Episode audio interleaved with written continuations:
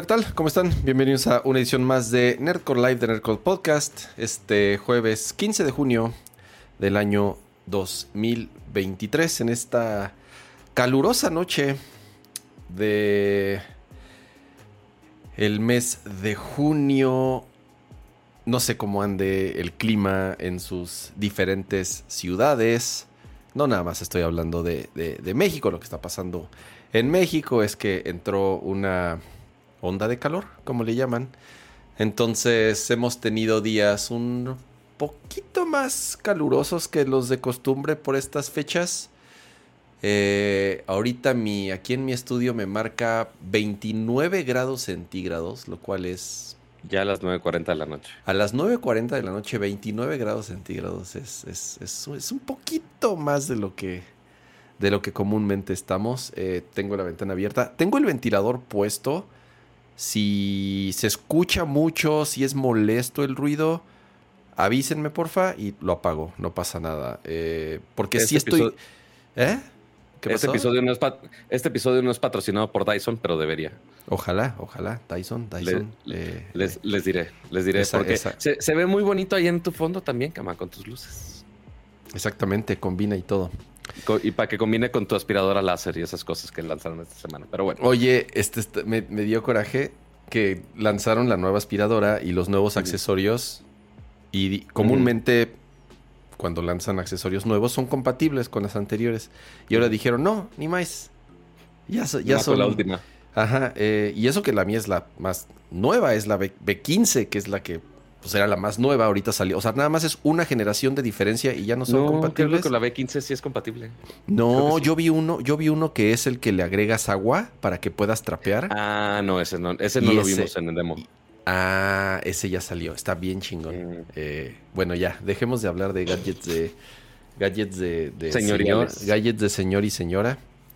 Y vamos a dar la bienvenida ahorita al chat, pero primero a mi queridísimo Patricio González. ¿Cómo estás, Patito? Patricio ya me va a regañar por algo. Algo, algo hice mal. Te dije Este, Patito apa- después. Sigue estando peor. Este, Oh, bueno. ya no sé cuál, ya no sé cuál de las dos está peor, pero hola, saluditos al, al chatcito, este, eh, en, al chatcito en, en diminutivo, en cariño, ya no sé cómo se, se deba de hablar en internet. Este, pero bienvenidos a un episodio más. Hoy, jueves 15 de junio, este, ya a la mitad de casi la mitad del mes. Eh, obviamente ya pasó básicamente todo nuestro disque E3, eh, que fue el Summer Game Fest, que ahorita vamos a hablar un poquito más al respecto, porque ya ven que toda la semana pasada nos estuvimos eh, enfocados en un cierto visor carísimo de París, pero no tan carísimo de París como otros gadgets que vimos esta semana. Entonces, si quieren ver todo lo, nuestra experiencia con los Vision Pro lanzamientos de, de WWDC de Apple, ahí está el episodio anterior, para que vayan a verlo, escucharlo y demás, porque también ya están los betas disponibles para, para todo el mundo, al menos en developer. Eh, pero bienvenidos a un show más, 9.42 de la nochita, con este calorcito. Pero qué bonito ver el chat con tantas insignias verdes, cama. ¿Y por Qué qué? bonito. Sí, se ve súper bien. Eh, a ver, yo aquí veo el- la ventanita del chat. Tiene un corazoncito en la esquina inferior derecha. ¿Ya lo vieron? Ah, caray. ¿Te sale a ti o no te sale a Eh, ti? Es, es la ventana del pop-up, ¿no? Es la ventana del. Del. O sea, del sí, browser. sí está, sí está en el stream. Sale un corazoncito ahí. No sé Sí, por yo qué. lo veo. No, eso no estaba antes. No he cambiado No. el código. No tengo ni la menor idea. O sea, porque se supone que esa ventana es del. El, básicamente copiando el chat pop-up de YouTube directo, ¿no? Exacto. Tal cual, Ajá. es la misma URL. Ah, creo que ya vi que. Ah, es nuevo. Cada Yo que no alguien te- da like, cada quien que alguien da like al video, Ah, ya sé cómo está. Ok. ¿ya viste que, es están similar. saliendo corazoncitos? Ajá, es muy A ver, similar. den su like, den su like. Pero es raro que sea corazoncito y no likes, ¿eh? O sea, porque sabemos que like es el pulgar arriba Ujú. este, en YouTube, pero también aparentemente están los corazoncitos. Eh, usualmente ese UI de corazoncitos que estén apareciendo eh, y que de hecho ahí aparece con algunos avatares también este, ahí junto. Eso usualmente lo vemos o en TikTok o en Instagram. con algunas transmisiones en vivo. Este, no, pero sí, no es por... en, épocas de Periscope aparecía. Exacto, pero ya vi que empezaron a salir ya otras cosas. Ya salió ahí la, trompetita, la caruca, live typo de Instagram. No estamos en Instagram. No. Ajá. O sea, me, encantaría que estuviéramos en Instagram. A ver, esta, señor Meta. Este, esto, este es tal cual, literal, la URL del pop-up del chat de YouTube. O sea, no está conectado a nada más. Es la liga directa de YouTube. No sé qué sea, güey. No sé qué sea. Ah, porque en móvil, ahorita lo estoy checando en móvil con mi cuenta personal, pues, no con la de Nercor. Ahí aparece en la parte abajo el corazoncito. Ah, Que eso eso, eso es un botón. Entonces tú le picas y están los diferentes emojis con los que puedes reaccionar. Ah. Entonces, eso es. No, es per se un no es un like, es otra reacción más a lo que está pasando. ¿Y eso lo pueden ver en la ventana del browser o nada más en la aplicación móvil? Yo lo veo en móvil, yo no veo la manera. Yo no lo estoy viendo en web, no se ve. Ah, bueno, porque lo estoy viendo en nuestro propio stream. A ver, deja cambiar. Sí, bueno, exacto, porque es nuestro stream, pero. A ver si lo abres. Pero bueno. No, sé, está, está chido. Está cool. Y además está cool que, me lo ponga aquí sin haber hecho nada. Prácticamente lo, lo obtuvimos gratis. Sí, sí aparece, sí aparece en web, también, en web también. Sí aparece en web, ok. Ya, Yo, puedo poner ahí mis cornetitas. Y puedo, si spameo, aparecen un chingo de cornetitas o me va a marcar de, güey, estás spameando. Este, ahorita seguramente aparecerá mi usuario por ahí. No sé. El punto es que no nos da absolutamente nada. Mejor den su like y también reaccionen a lo que quieran. Estaría chido que con el insight... Eh, Google Analytics es muy bueno. Google es muy bueno poniendo datos en general. Eh, finalmente, pues es la misión de Google, el organizar y hacer la información útil. Este, pero ya sin el, eh, ¿cómo se llama? Eh, Vino Evil o ¿cómo, era la frase esa famosa que tenían? algo así del... Ajá. De ah, don't be, don't be evil, don't be evil. Ah, don't este, be evil. Uy, no, bueno. Era, un moto que tenían y de repente de, ay, ya no está el moto, qué casualidad. Exacto, desapareció de todos los registros.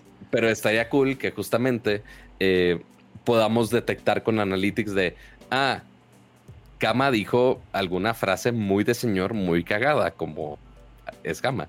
Este, y ah, hubo un aumento de corazoncitos o de risas en tal momento.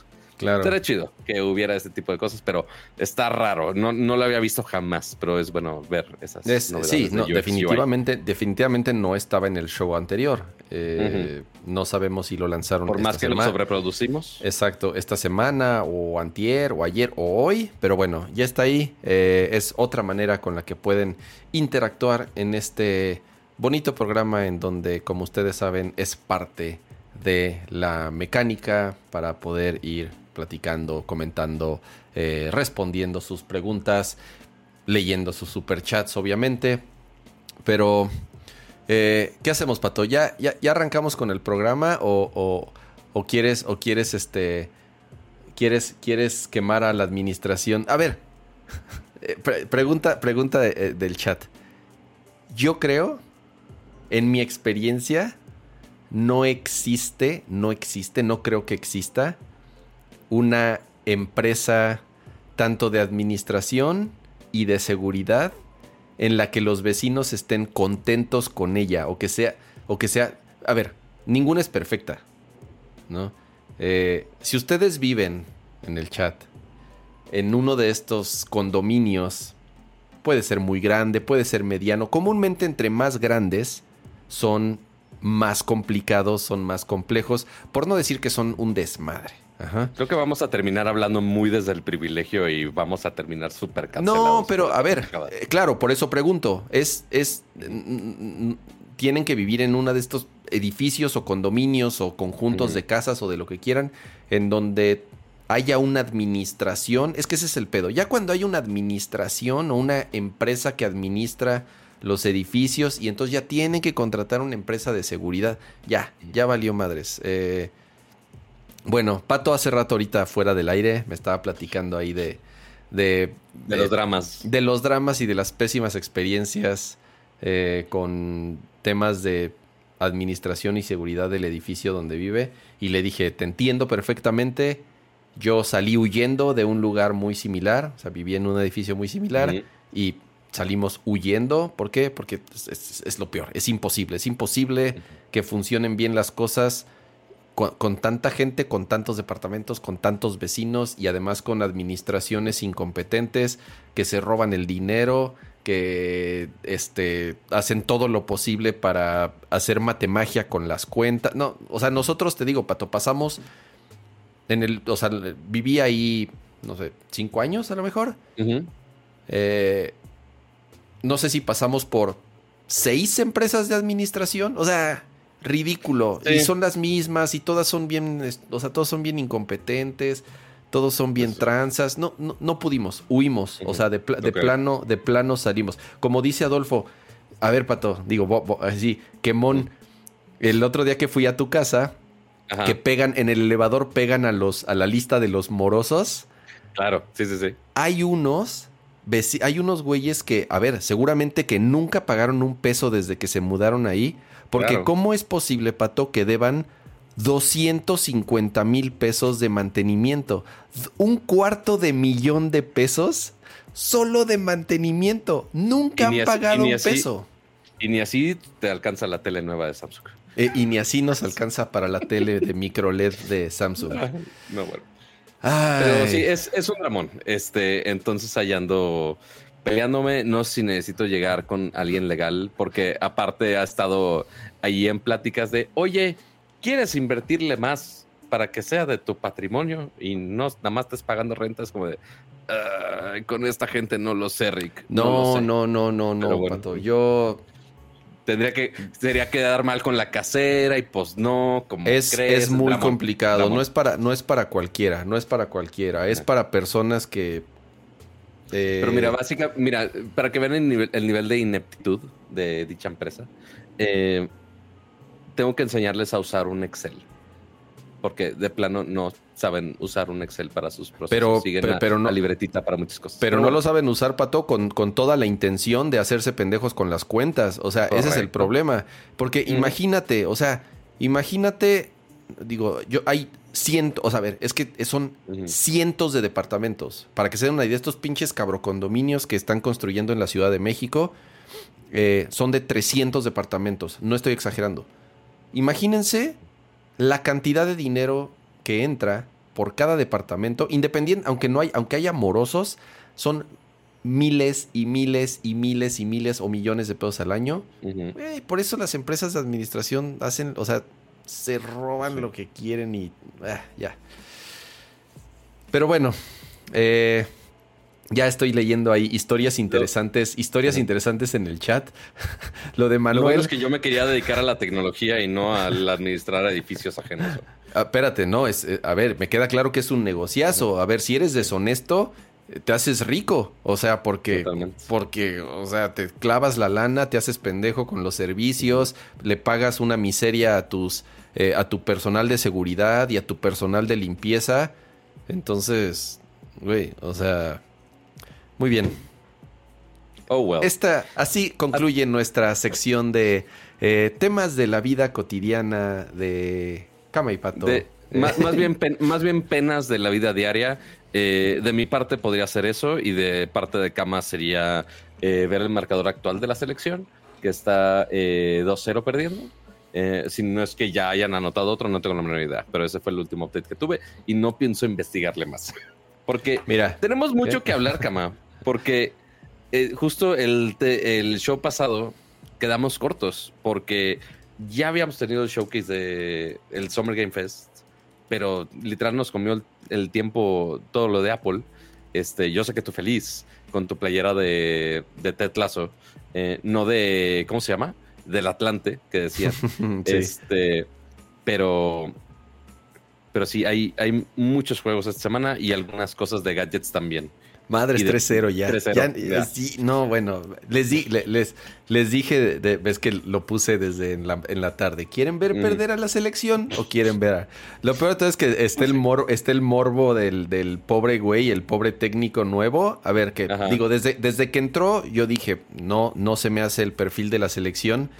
Pero por otro lado, o sea, el pobre güey lleva cinco partidos y ya me lo van a correr hoy. Entonces, por temas políticos, además completamente ajenos a, a- Ajenos al desempeño. ajenos al... A ver, tampoco le ha ido muy bien, pero pues el güey es nuevo. O sea, eh, y le entregaron una pinche selección la peor en los últimos 30 años. Entonces, eh, ya, el pobre güey hoy se va a despedir porque ya le clavaron 3-0. Entonces va a acabar el partido y... Bye Un- bye. un- una disculpa pública a todos los que estaban esperando un show de tecnología. Y Oh, todavía no hemos bueno. hablado de tecnología. Llevamos, Este, llevamos de qui- 21 15 minutos. minutos. 15, no, no, no. De, Bueno, de 15 grabación, del- de grabación, o sea, ya con el show empezado, 16 minutos solamente. Hemos, teni- Está bien. hemos tenido intros, hemos, hemos platicado de puras estupideces durante 35 minutos, Pato, a veces. Empezamos el programa al minuto 40, entonces llevamos 16, no está tan mal, no está tan mal. Este, Eh. les voy a preguntar ahí en el chat eh, cuál ha sido su intro favorito. Este, porque seguramente ya hemos hablado de en mil y un temas que ya ni nos acordamos. Este, pero, pero sí, ahí si se acuerdan de alguno muy peculiar, pues ahí nos, nos lo recuerdan. Ahorita a ver si yo me acuerdo de alguno de mis favoritos. Muy bien. Eh, los de regreso a la oficina son buenos. Los de. Sí. Los de. ¿Qué más? ¿Qué más? ¿Qué más? Hemos tenido varios de fútbol. eh, ¿Qué más? ¿Qué más? ¿Qué más? Eh, no sé, ahí sí se acuerdan de ahí del, Uy, claro, ese es bueno, Fernando. El de el- mi historia de terror de mi título. Mi título Ah, inexistente. claro. Cuando, cuando según yo, cuando llegué a la universidad para ir por mi, a tramitar mi título y me dijeron, ¿qué pasó, mano, si no terminaste? Y yo, ¿cómo? ¿Cómo es posible? ah, ese, ese, es- ese, es, ese, es, ese es bueno. El de no la- poner el- los datos en Apple Watch. Sí, el del Apple Watch, ajá. eh. ah, muy bien. Eh, ¿Con qué empezamos? Eh, eh, update de Reddit, que fue con lo que empezamos la vez el, el- el show pasado. Eh, no sé qué tan, qué tan enterado estés al respecto, Pato, pero Pues más o menos, porque sí ha sido un dramón parte. digo, sabemos del dilema de Reddit que quiso aplicar una Twitter, básicamente, eh, cobrando el API este, a servicios de terceros como Apollo y otros que, pues básicamente intentan mejorar la experiencia de Reddit, pues tomando los posts y haciendo mejores maneras de interactuar. Eh, y Apollo lo hacía muy bien, como lo has dicho muchas veces.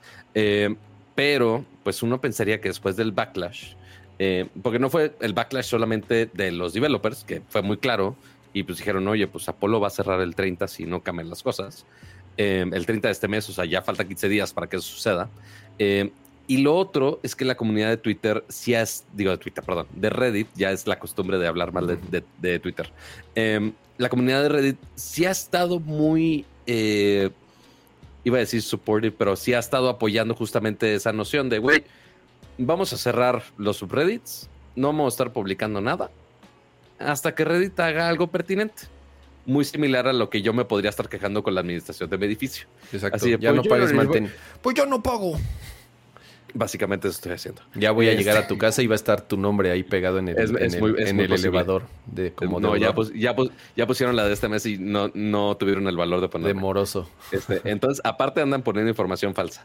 Eh, entonces, el punto es, ok, hubo estos blackouts de distintos subreddits de todo nivel, eh, de los más populares a los más hipsters, pero el punto es que justamente no haya tráfico en el sitio.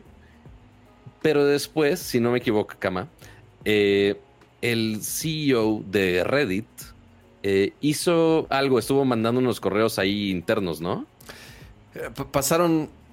Primero hubo. O sea, ¿qué es lo que pasó? Como dices, empezaron a cerrar. A cerrar me refiero a poner como privado casi todos los subreddits. desde los más populares como pics, videos, jokes. O sea, que tienen millones y millones y millones de suscriptores. Prácticamente el 90% de los canales de Reddit estuvieron cerrados.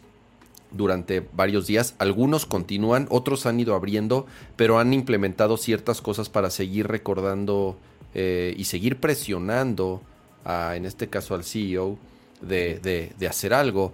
El CEO hizo un AMA, eh, que es un Ask Me Anything, en Reddit. Entonces, eh, los usuarios de Reddit iban a subir preguntas y él iba a contestar según él, eh, acá de la forma más transparente y honesta. Bueno, lo cacharon varias veces porque copiaba y pegaba las mismas, o sea, pegaba las respuestas ya preparadas que tenía de un documento. O sea, ya, ya llegaba él con un guion de qué es lo que iba a responder. Respondió, creo que 11 preguntas, Pato, para que te des una idea. 11 preguntas ya prescritas de cientos y cientos y cientos de preguntas. Sí, porque el Ask Me Anything es de Ask Me Anything, o sea, pregúntame lo que sea, no es de, ah, vengo a responder nada más lo que ya tengo prescrito, pues eso no me sirve de nada. Le, le down, es que es el downvote, no sé cómo sea en español, lo, lo downvotearon este, eh, en todo miles de veces. Entonces eso afecta en el karma. El karma es como el puntaje que tienes el Reddit. Em, lo insultaron, le hicieron memes, le hicieron caricaturas. O sea, bueno, lo traen como trapo al pobre güey en Reddit. Entonces llegó la portada. Si tú te metes ahorita la portada de Reddit, está llena de mensajes todavía diciendo eh, eh, estos güeyes son los pendejos, eh, sigue el blackout, se tienen que echar para atrás, están matando la comunidad, renuncia CEO, fuck you Spes, ese es su, ese es su user Spes, caricaturas de Spes diciendo puras estupideces, están, se lo siguen comiendo vivo todo el tiempo. Y la comunidad, bueno, al final, Pato, y, y ya con esto termino, Reddit es Reddit gracias a los usuarios en todos los niveles, no nada más los usuarios que suben contenido, sino también los moderadores, los administradores, o sea, Reddit vive gracias al trabajo gratis porque no, no les pagan, no les pagan a los moderadores, no les pagan a los administradores, son güeyes que lo hacen por ni a los que generan contenido, ¿no? O sea, no hay como una manera de revenue share de nadie. Nada, absolutamente nada, Pato. Pero además a los que a los que mantienen la plataforma, a los que moderan, a los que banean, a los que aceptan usuarios, o sea, esas personas son usuarios de Reddit. Y son güeyes que no, o sea, es lo que te digo, ni siquiera les pagan. Entonces, como ellos tienen el poder, ellos mismos son los que cerraron las llaves y cerraron las puertas. Entonces, le salió mal. O sea, en este, en este, en este momento, el, depender tanto de la comunidad, pues no les funcionó. ¿Por qué? Porque es la misma comunidad la que está cerrando los distintos subreddits al grado, Pato, que ha em, empezado a afectar a Google. O sea... Sí, me pasó la semana pasada. El, el, tema de Google y gran parte de las, de las búsquedas que genera Google gran parte de la información o muchísima información viene de Reddit. En, todos los aspectos. Entonces, si tú buscas. como foro para soluciones de todo tipo. Todo, para todo. Si tú ahorita buscas en Google algo, gran parte que de todas las respuestas que podrían venir de Reddit no están funcionando. Entonces, a ese grado está afectando el, lockout y el blackout y, el, y, todo esto que está sucediendo con Reddit. Esperar a que a, que responde el CEO, que, a la, que ahorita sigue diciendo, ah, esto va a pasar. Esa es la respuesta oficial. La mandó en un correo, esto va a pasar, tranquilos. Que bueno, la, oficial, pero no pública. Bueno, o sea, exacto. Eh, o sea, lo puso en un correo interno y obviamente se filtró. Y, ok, el blackout originalmente que estaba planeado para Reddit era como de dos días, si no me equivoco. Y pues ya no, no iba a llegar a mayores pero después el, el CEO puso ese correo, se filtró el correo y dijeron, ah, dice que va a pasar, ah, bueno, pues bueno, vamos a seguirle, no hay pedo. Entonces ahí se sigue extendiendo y pues seguramente se va a extender hasta que ya no del el señor CEO, ya quién sabe. Así es. Entonces, en todos los subreddits, en todos están subiendo esta imagen. Es, un, es una imagen que todos adoptaron. Eh, que dice algo así. Es que por aquí la tengo. Si te vas a Popular Post. ¿Dónde está? ¿Dónde está? Porque además lo que ellos mismos han estado haciendo, han estado suprimiendo manualmente esos mensajes. Pero es, pero es, pero es, pero es esta imagen que dice Reddit is killing third party applications and itself. Y entonces esta imagen la están utilizando todos los subreddits y los mismos usuarios de los subreddits la botan, la botan, la botan, la botan y entonces llega la portada.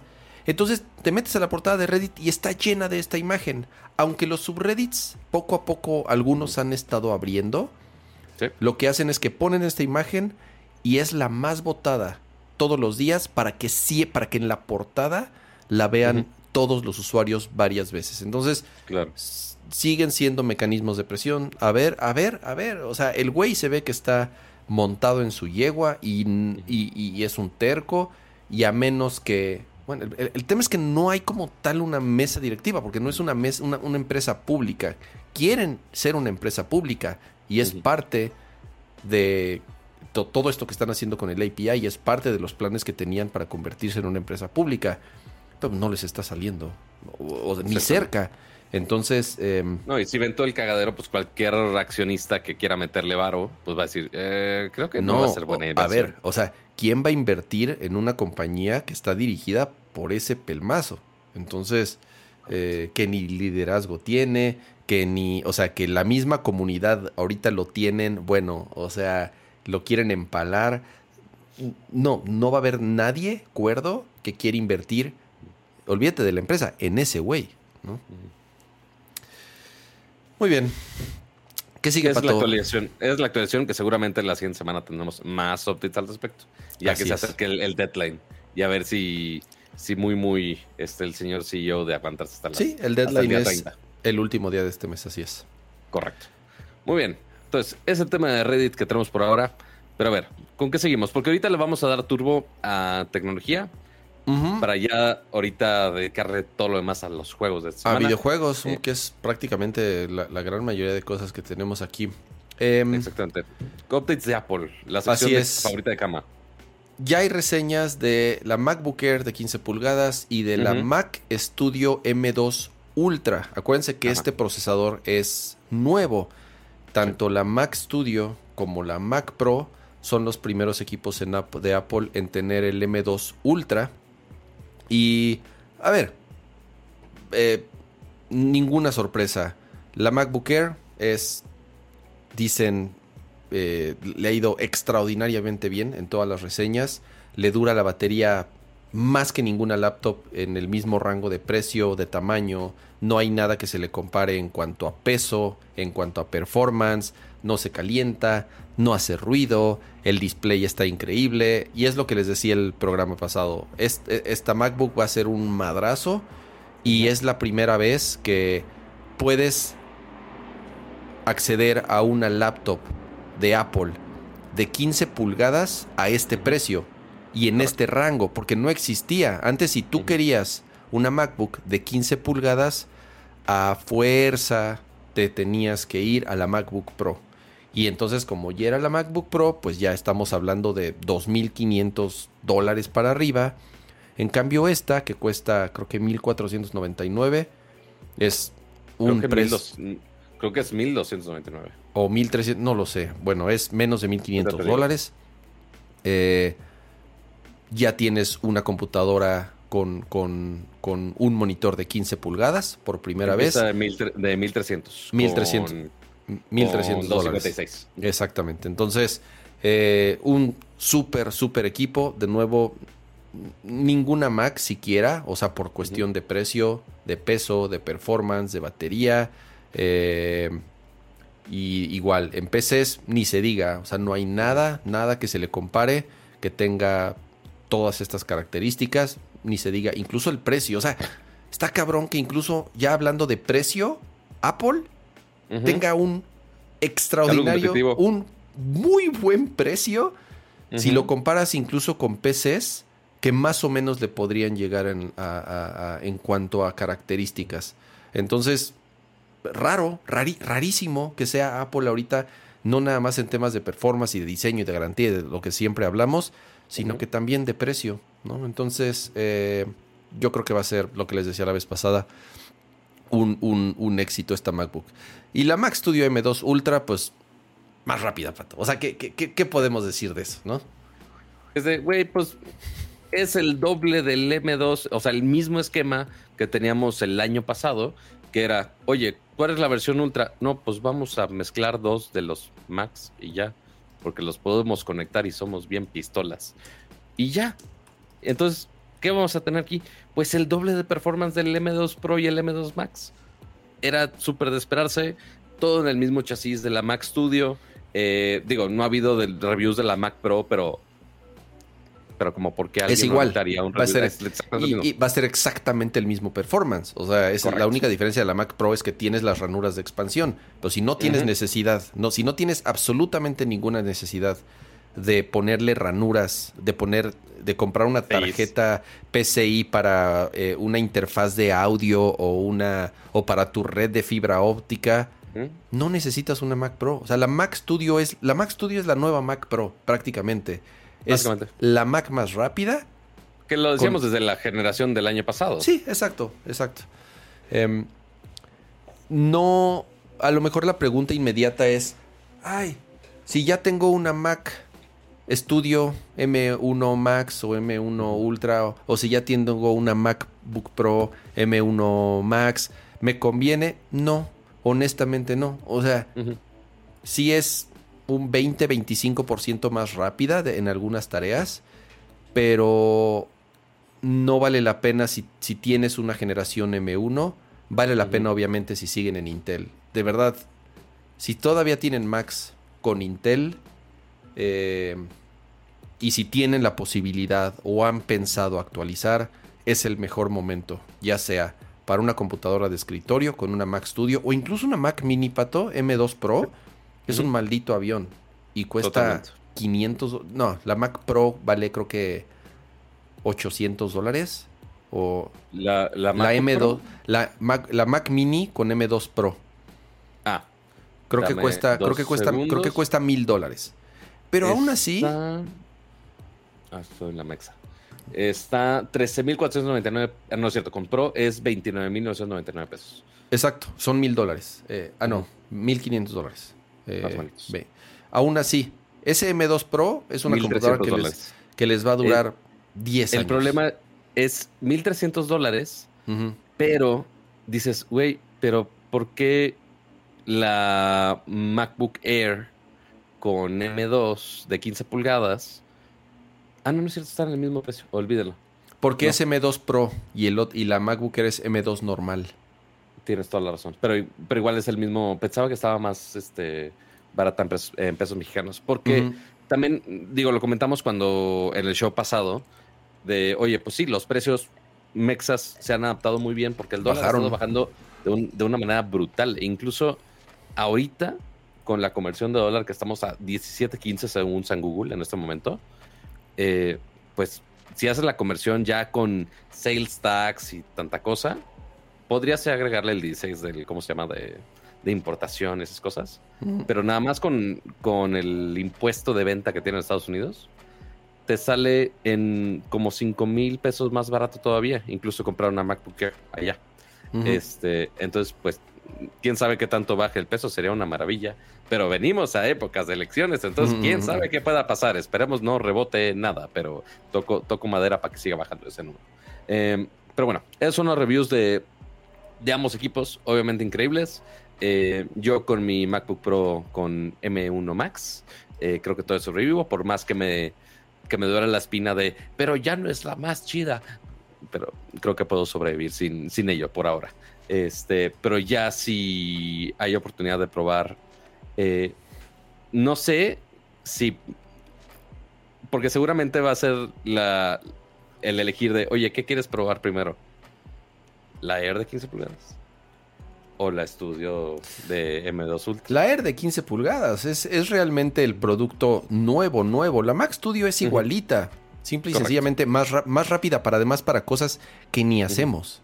O sea, digo, Pato, a lo mejor tú, sí tú, sí renderías tus videos y eso, pero, o sea, la diferencia va a ser que con la Air lo haces con la Air. Lo haces con la Air y vuela. Entonces, Eh, el, producto atractivo ahorita para probar definitivamente es la, la MacBook Air de 15 pulgadas. Muy bien.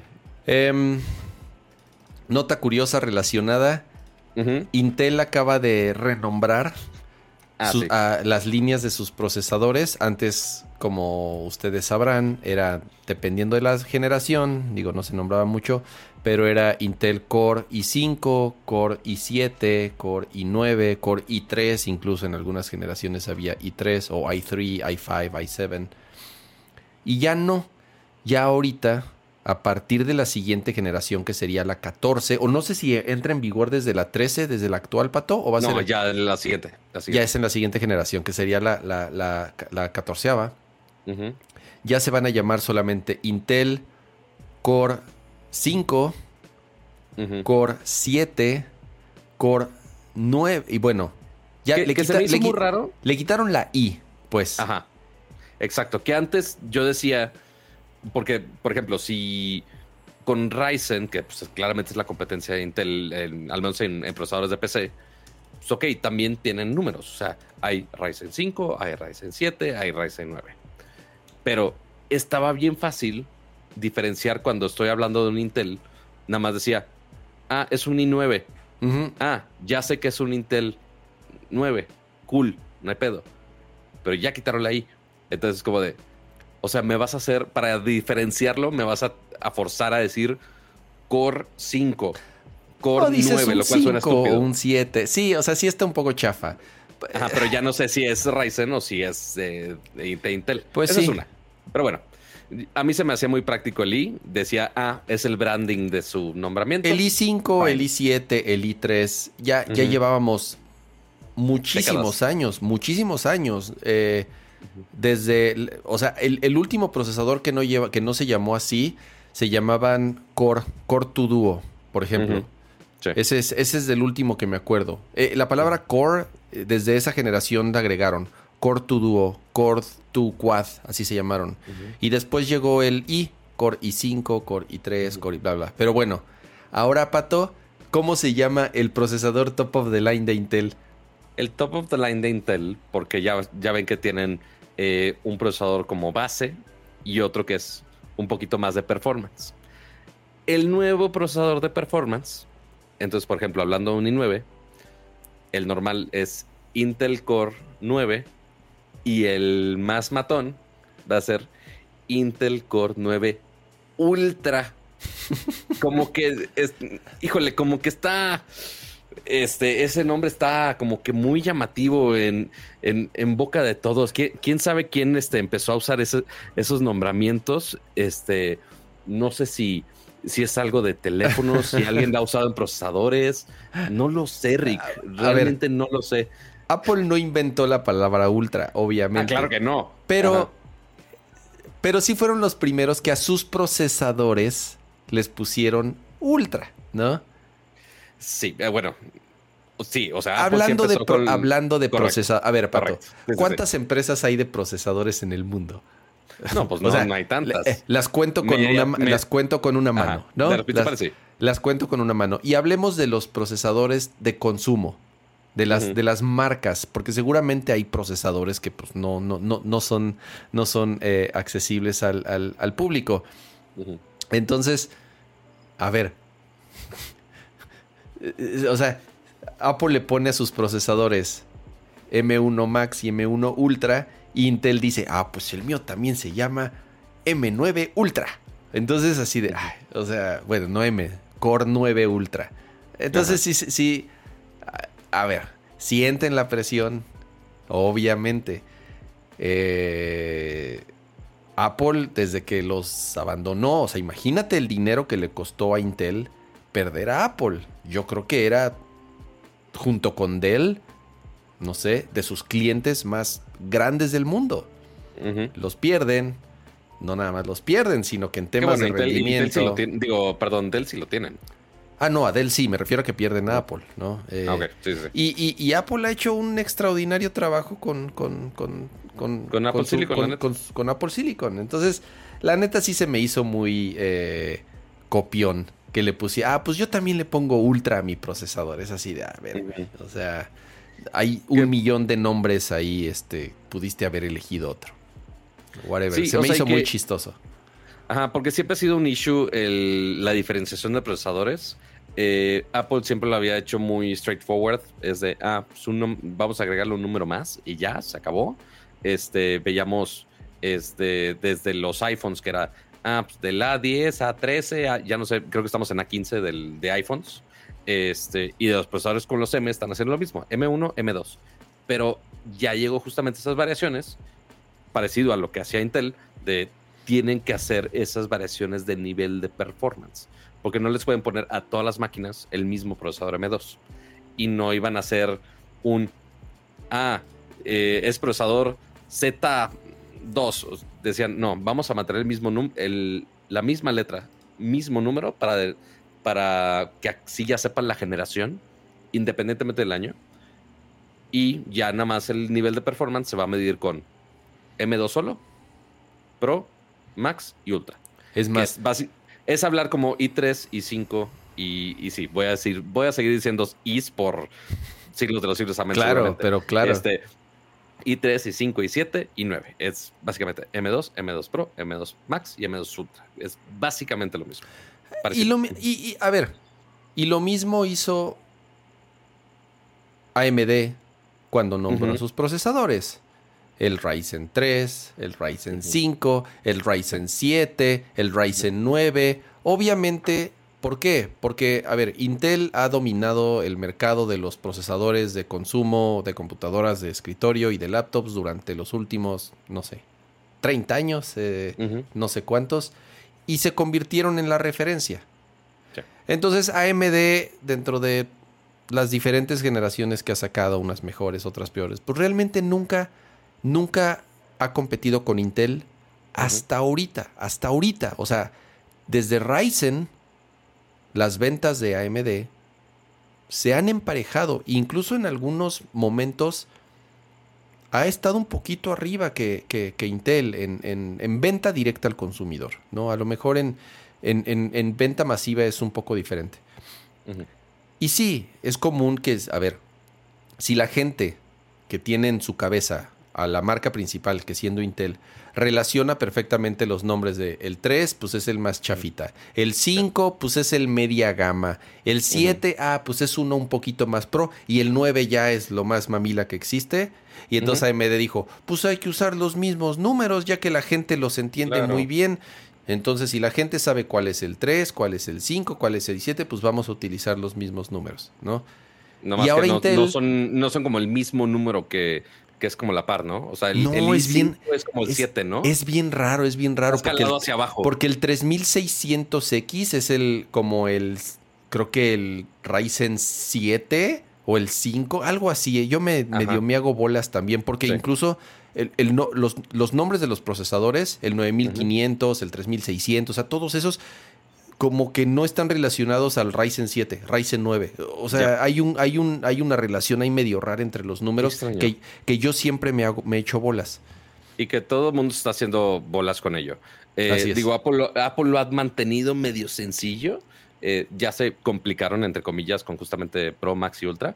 Eh, pero ya lo vimos con, con Qualcomm, exactamente igual con los procesadores de, de móvil, que ya lo intentaron simplificar de, ah, serie en vez de los 888, ah, eh, y es como, güey, ese número, ¿qué significa?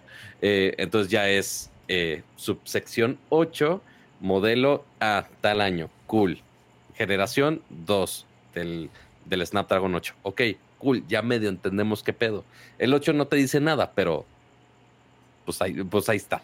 Nada más te dice ah, stop of the line y es el de tal generación. Y ya, todo el mundo se está intentando arreglar sus nombramientos. Eh, para que sea eventualmente más sencillo para todo el mundo, porque ahorita nada más el que lo tiene claro pues, es Apple, la, verdad. Y, está muy claro, al consumidor. Y, está muy chistoso que el que siempre puso la tendencia en los nombres de los procesadores era Intel. Y ahora ellos mismos digan, mmm, mejor vamos a usar Ultra porque ahorita es lo más rápido que hay. No sé, se, me hizo, se me hizo muy Llegaron llegaron a ese punto donde sobrecomplicaron las cosas con tantas opciones que hay, eh, que igual sabemos que Apple tampoco es el rey de las opciones eh, y sabemos que de, de AMD, de Intel, hay, o sea, no son solamente eh, i7 y 9, sino que es toda una variación y tipos de cada una de esas subsecciones y es un santo desmadre. Entonces, pues sí, Apple se puede dar el lujo de que es algo súper simplificado e Intel ya está buscando la manera de, ok, ¿cómo intentamos que parte de nuestro repertorio sea algo así de simplificado para que todo el mundo pueda entender? Porque es la pregunta que seguramente a algunos de los que están en el chat, que son el geek de confianza de la casa, eh, que les preguntan, ay, ¿qué celular compro? Ay, ¿qué compu compro? Oye, ¿con qué procesador? Tengo esta que tiene un i5 modelo ABC o esta que tiene un, este, un Ryzen 9 eh, modelo XYZ. Y es un pedo, como quiera responder así. Este, entonces, pues sí, para que todo el mundo pueda entender un poquito, bueno, no todo el mundo, pero que más personas puedan entender sin tener que recurrir a nosotros, porque ya estoy harto de atender a mis tías de todas sus dudas técnicas. Pero bueno, así, así los temas de procesadores. Eh, hablamos de, specs. Hablando de specs, sí, yo creo que antes de pasar, antes de pasar a, videojuegos, resulta que ya empiezan a salir algunos juegos que piden en los requerimientos ya no ser instalados en un disco duro mecánico, lo cual, bendito sea el Señor, porque a ver, si hoy en día siguen utilizando en sus computadoras, sean las que sean. bueno, sobre todo de escritorio, porque en de escritorio es más fácil y más accesible y más rápido. Si siguen utilizando discos duros mecánicos para que, o sea, para que sea su disco de sistema, de sistema operativo y donde instalan sus juegos y sus cosas. Eh, eh, perdón, pero viven, viven engañados y viven en la época de las cavernas. No, bueno. A estas alturas, por los costos, por la facilidad, por ya la variedad de marcas y de todo. O sea, es, se, me haría increíble que alguien siga utilizando discos duros mecánicos, porque de verdad ya es, a mí se me hace ya imposible utilizar una computadora con discos duros mecánicos. La diferencia, algo tan sencillo como cambiar un disco duro mecánico por un disco duro sólido, hace que tu computadora, o sea, le das cinco años más de vida a tu computadora, así de sencillo. Digo, eh, eh, eh, o sea, digo, tampoco no, estemos hablando una, de, un dinosaurio. Pero si creen que su computadora está lenta o si de pronto se apendeja o lo que sea, pónganle un disco. Y, siguen utilizando un disco duro mecánico, es eso. Es eso. Es, es, es, simple y sencillamente eso. No es el procesador, no es el RAM, no es el sistema operativo, es el estúpido disco duro mecánico. Entonces. Que, ojo, también el disco duro mecánico, aparte de que es más lento, también por el tiempo, es más propenso a fallar. Este, entonces, entonces, imagínense, si ya es una compu viejita, que ya tiene muchos ciclos su disco duro, de mucho tiempo de uso, ok, y mucho movimiento, pues ok, quizás hasta se puede dañar la información y la puedes perder totalmente. Este, y aparte que es súper ineficiente para tu sistema. Me pasó justamente con, eh, todavía cuando tenía una MacBook Pro, que todavía tenía este, unidad de disco óptico eh, y todavía tenía un disco duro mecánico, pues. Y ya estaba lentita, es como de, ay, híjole, ya, ya no puedo sobrevivir así. Y sí, justamente el cambiar eso a un disco de estado sólido, no mames, hace toda una maravilla. Y bueno, eso lo estoy contando hace eh, al menos siete años atrás. Pero yo sé que hay mucha gente que todavía se hace o de laptops viejitas que podría tener en sus casas o de computadoras de escritorio que todavía tengan que o que usa algún familiar de, güey, es nada más para checar Facebook y correos y como quiera ves a esas personas así de esperando mil eternidades nada más para que desde que abra Windows o que abra cualquier aplicación. Exactamente.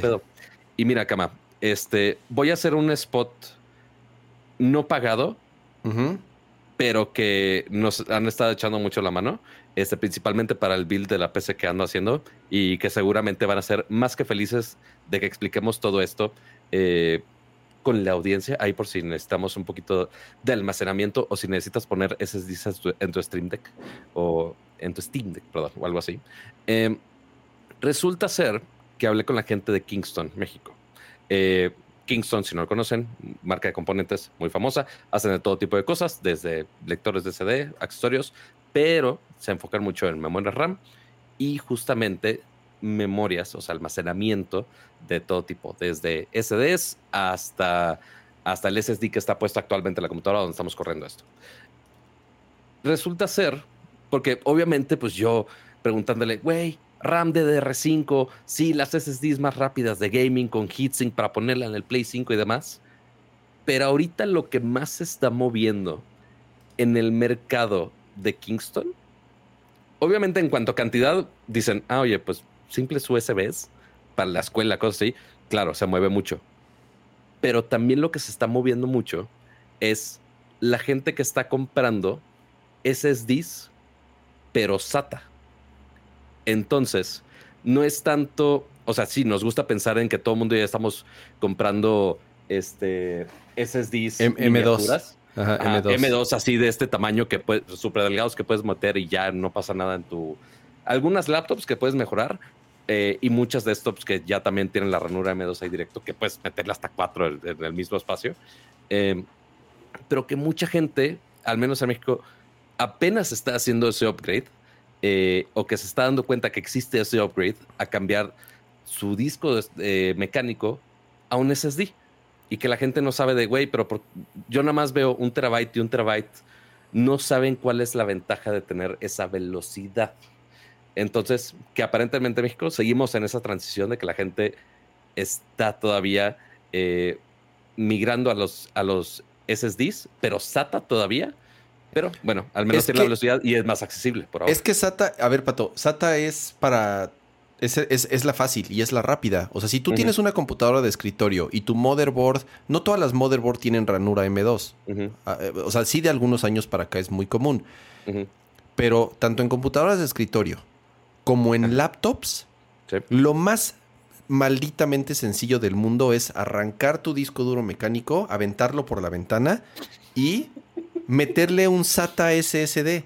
Que pato, cuestan, son un maldito regalo. O sea, te podría decir que ya cuestan a veces hasta más baratos que los discos duros mecánicos. Porque ya ahorita el tema con los discos duros mecánicos es que se están fabricando para ciertas, para ciertos usos más particulares. Por ejemplo, para NAS. No, o sea, yo tengo, yo tengo un, una NAS aquí en casa, que es en donde almaceno información de respaldo. Y quiero expander quiero ponerle otro disco duro mecánico y entonces tiene que ser ya uno de esos barracuda o con ciertas particularidades para que tenga más tiempo de vida. Y no están, o sea, no son caros, pero ya no están tan baratos. De pronto veo un, disco duro SATA mecánico y cuesta igual o menos. Y entonces digo, puta, mejor, mejor voy a empezar a meterle discos duros sólido a mi NAS, digo, no tengo la necesidad porque no, no, no, no es que esté escribiendo y leyendo y guardando información, es un disco duro en la red y pues al final del día está limitado por la velocidad de la red. Pero, güey, o sea, yo no, no, perdí la cuenta de cuántas laptops he revivido, MacBooks y PCs, de que las abro, les quito el mal, porque además los discos duros de laptop son más lentos porque son de 5400 revoluciones güey, los, los, quitas, los agarro a martillazos así para destruir la información y además para, para que ya nadie más los use. Y para sacar tu ira. Exactamente. Les pongo un disco duro mecánico. Pato, yo tengo una. Eh, eh, mi esposa se compró. La primera Mac que se compró fue una, una MacBook. La MacBook blanca. La de acrílico, ¿te acuerdas? La, de, la de la base de goma. Con esa estuve en la prepa, cama. Pato, todavía la usamos. Hoy en día todavía la usamos. Todos los días.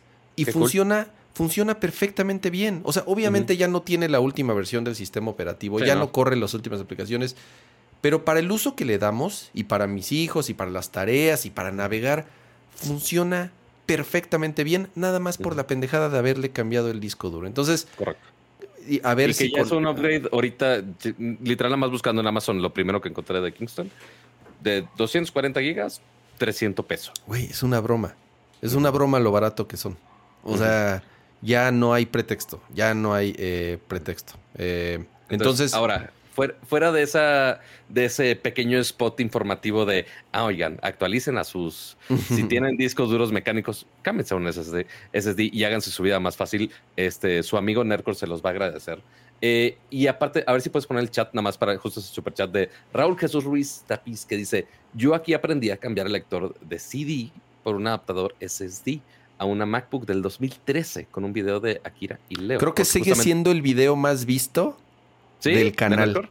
creo que pues sigue, o sea, 20 años después, creo que sigue siendo el video más visto de Nerdcore. El tutorial que hizo Leo y Akira de cómo quitar el lector de un de CD de una MacBook y ponerle un, un este un disco duro pues, sólido. es, contenido útil con mucho replayability. Exacto. no las pendejadas que nosotros decimos. Ajá, exacto. Y que noticias que ya vencen al, al segundo, básicamente. Este, porque al rato va a salir este, el CEO. Sí, Pimp, My Mac, cómo instalar un SSD en una MacBook Pro, 69 mil visitas. Este sí es el más visto del canal hasta ahora. Pero bueno, el punto es, ¿por qué estamos hablando de SSDs en este momento? Porque hemos visto desde, seguramente lo has visto en los anuncios de las consolas nuevas, oye, ¿qué es lo que más le venden? Sí, el procesador super mamilas, pero se enfocan mucho en la velocidad de los SSDs, del almacenamiento. Y uno pensaría, oye, pero ¿por qué, ¿por qué es importante la velocidad del almacenamiento? Y ahí es donde piensas en las en mil y un gráficos, todos los arbolitos que aparecen en tu Fortnite y en tus Dead Dead Redemption y GTA y el juego que tú quieras, pues tienen que salir del almacenamiento de algún lado y tienen que salir en chinga, porque si volteas y no están esos elementos, ya, adiós experiencia, ya murió o se traba el juego, este, o simplemente estás viendo nada más una casa a la redonda en vez de ver todo el mundo open world con los ray tracings que tú quieras. Y eso ya está llegando a ser eso pues ya en consolas de nueva generación ya es como un estándar. Ya todas las consolas, incluyendo las, eh, según yo también el Series S también tiene SSD, si no me equivoco, eh, y pues bueno, ya está llegando esa presión también a los juegos de PC. Y que en la PC, pues uno tenía toda la flexibilidad del mundo, podías poner todos los componentes que tú quieras. Pero también hay mucha gente con PCs ya con componentes un poquito más legacy. Que, y también esa configuración que dices de, oye, tengo 128 eh, quizá de un SSD para el sistema operativo y un terabyte de un disco eh, mecánico, que usualmente es donde o guardas juegos muy pesados en cuanto a almacenamiento o archivos muy pesados, videos, eh, películas, no sé. Pero pues ya para juegos más sofisticados, que quieres cargar esa experiencia como un juego de nueva generación, pues ya necesitas esas velocidades si es que quieres que corra al menos parecido a como está corriendo con consolas de nueva generación. Y ya apareció el primer juego. Dos juegos. Ah, dos, ok. Este, dos, los primeros dos juegos que ya dicen, oigan, ya actualicen sus PCs porque sí necesitamos esas mega transfer, bueno, no mega transfer, esas, esos gigabits por segundo de, los SSDs para cargar todos los arbolitos del juego. Pero a ver, ¿qué juegos salieron, Cama? Starfield y la expansión de Cyberpunk mm, son los dos primeros juegos que ponen como requerimiento, como requerimiento, eh, ya tener un disco duro sólido. Entonces ya no se van a poder ejecutar si eh, detectan que la velocidad de su disco no es por lo menos la de un disco duro sólido. No sé qué otro mecanismo además de la velocidad de transferencia utilicen para detectarlo. Pero qué bueno. Eh, yo creo que ya no es o sea, ya el precio no es problema, la accesibilidad a los productos ya no es ningún problema.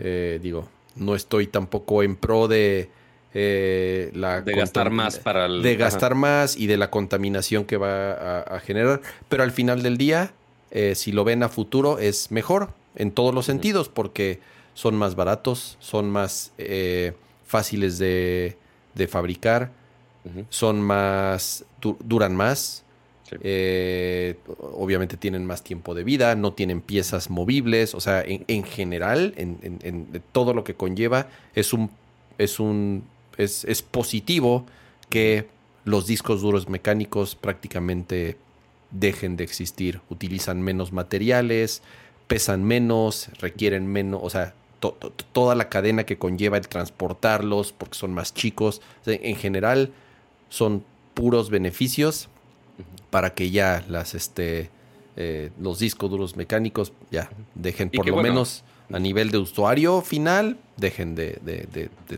de- ser lo, lo común.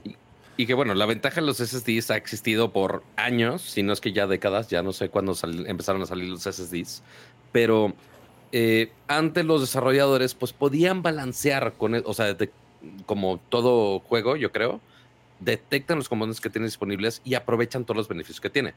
Oye, si tienes un procesador eh, i9 Ultra, pues, ok, le pongo todos los, los frames y megapíxeles que quieras. Oye, si tienes un i3, ah, oye, le voy a quitar quizá este ray tracing o este proceso que sí utiliza mucho CPU, así, también dependiendo de la tarjeta gráfica y obviamente también del almacenamiento. Eh, y antes, pues sí, sí codeaban estas opciones de, oye, si tienes un disco mecánico, si siento que está lento, se está trabando ahí, ok, puedo hacer algún otro proceso para que Sí, cargue aumento los tiempos de carga, eh, porque al final del día pues va a aprovechar el hardware que, que, que Claro. esté instalado. Ah, pero ahora dijeron, no, güey, ya no, ya no nos vamos a pelear en intentar adaptar a consolas de vieja generación.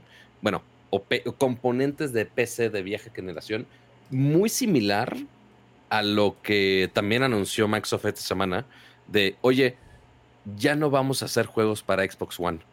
Yo ni sabía que seguían haciendo juegos para Xbox One. Este, pero sí, también esta semana ya, ya Microsoft dijo, ya no vamos a hacer cosas de Xbox One.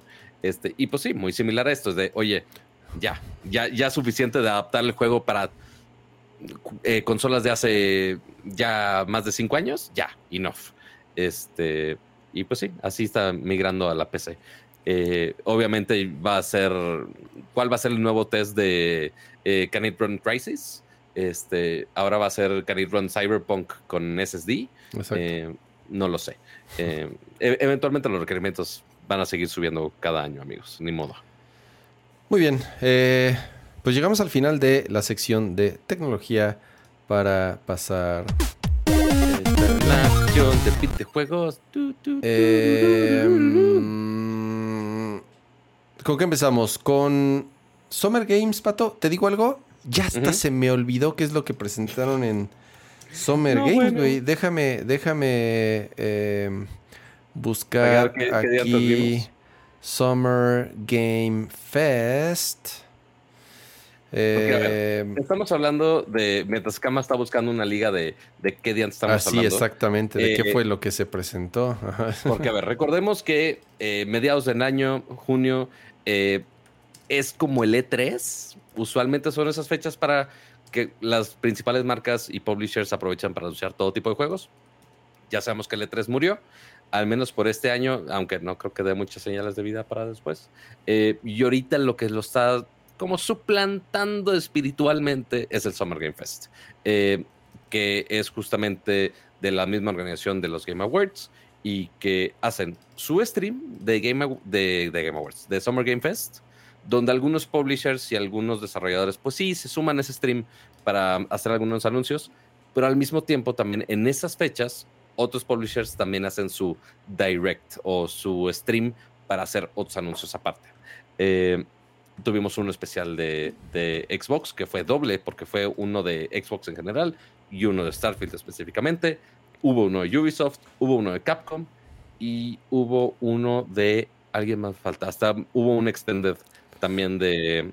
Ah, de Ubisoft, sí lo dije. Ajá. de Capcom y uno extended de Xbox también. Sí, exacto. Eh, pero- Tuvieron Pero una segunda para todas las edición. por ver. Ujú.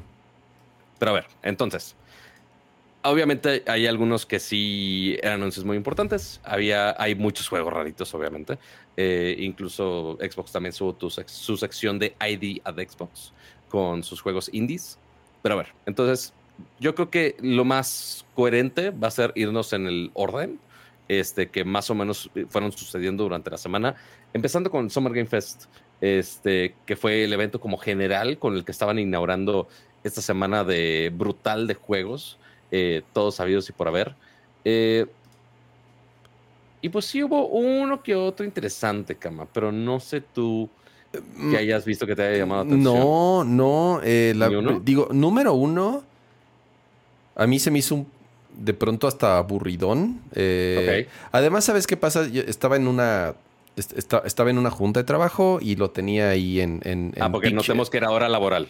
Sí, lo tenía entonces ahí en, en Picture in Picture y entonces, pues, o sea, sí, sí, sí estaba volteando, pero en ningún momento vi algo que dijera, ay, güey, a lo mejor...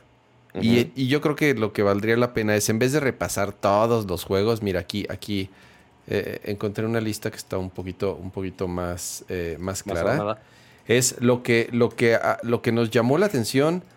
A mí, el juego de Akira Toriyama, eh, ya sabes que, eh, como sabrán, es el. creo que todo el mundo sabe quién es Akira Toriyama, el eh, ilustrador, creador y, dice ya, así es, de, Dragon Ball, que además ha hecho el diseño de personajes para varios juegos, entre ellos Dragon Quest, es tal vez el más importante.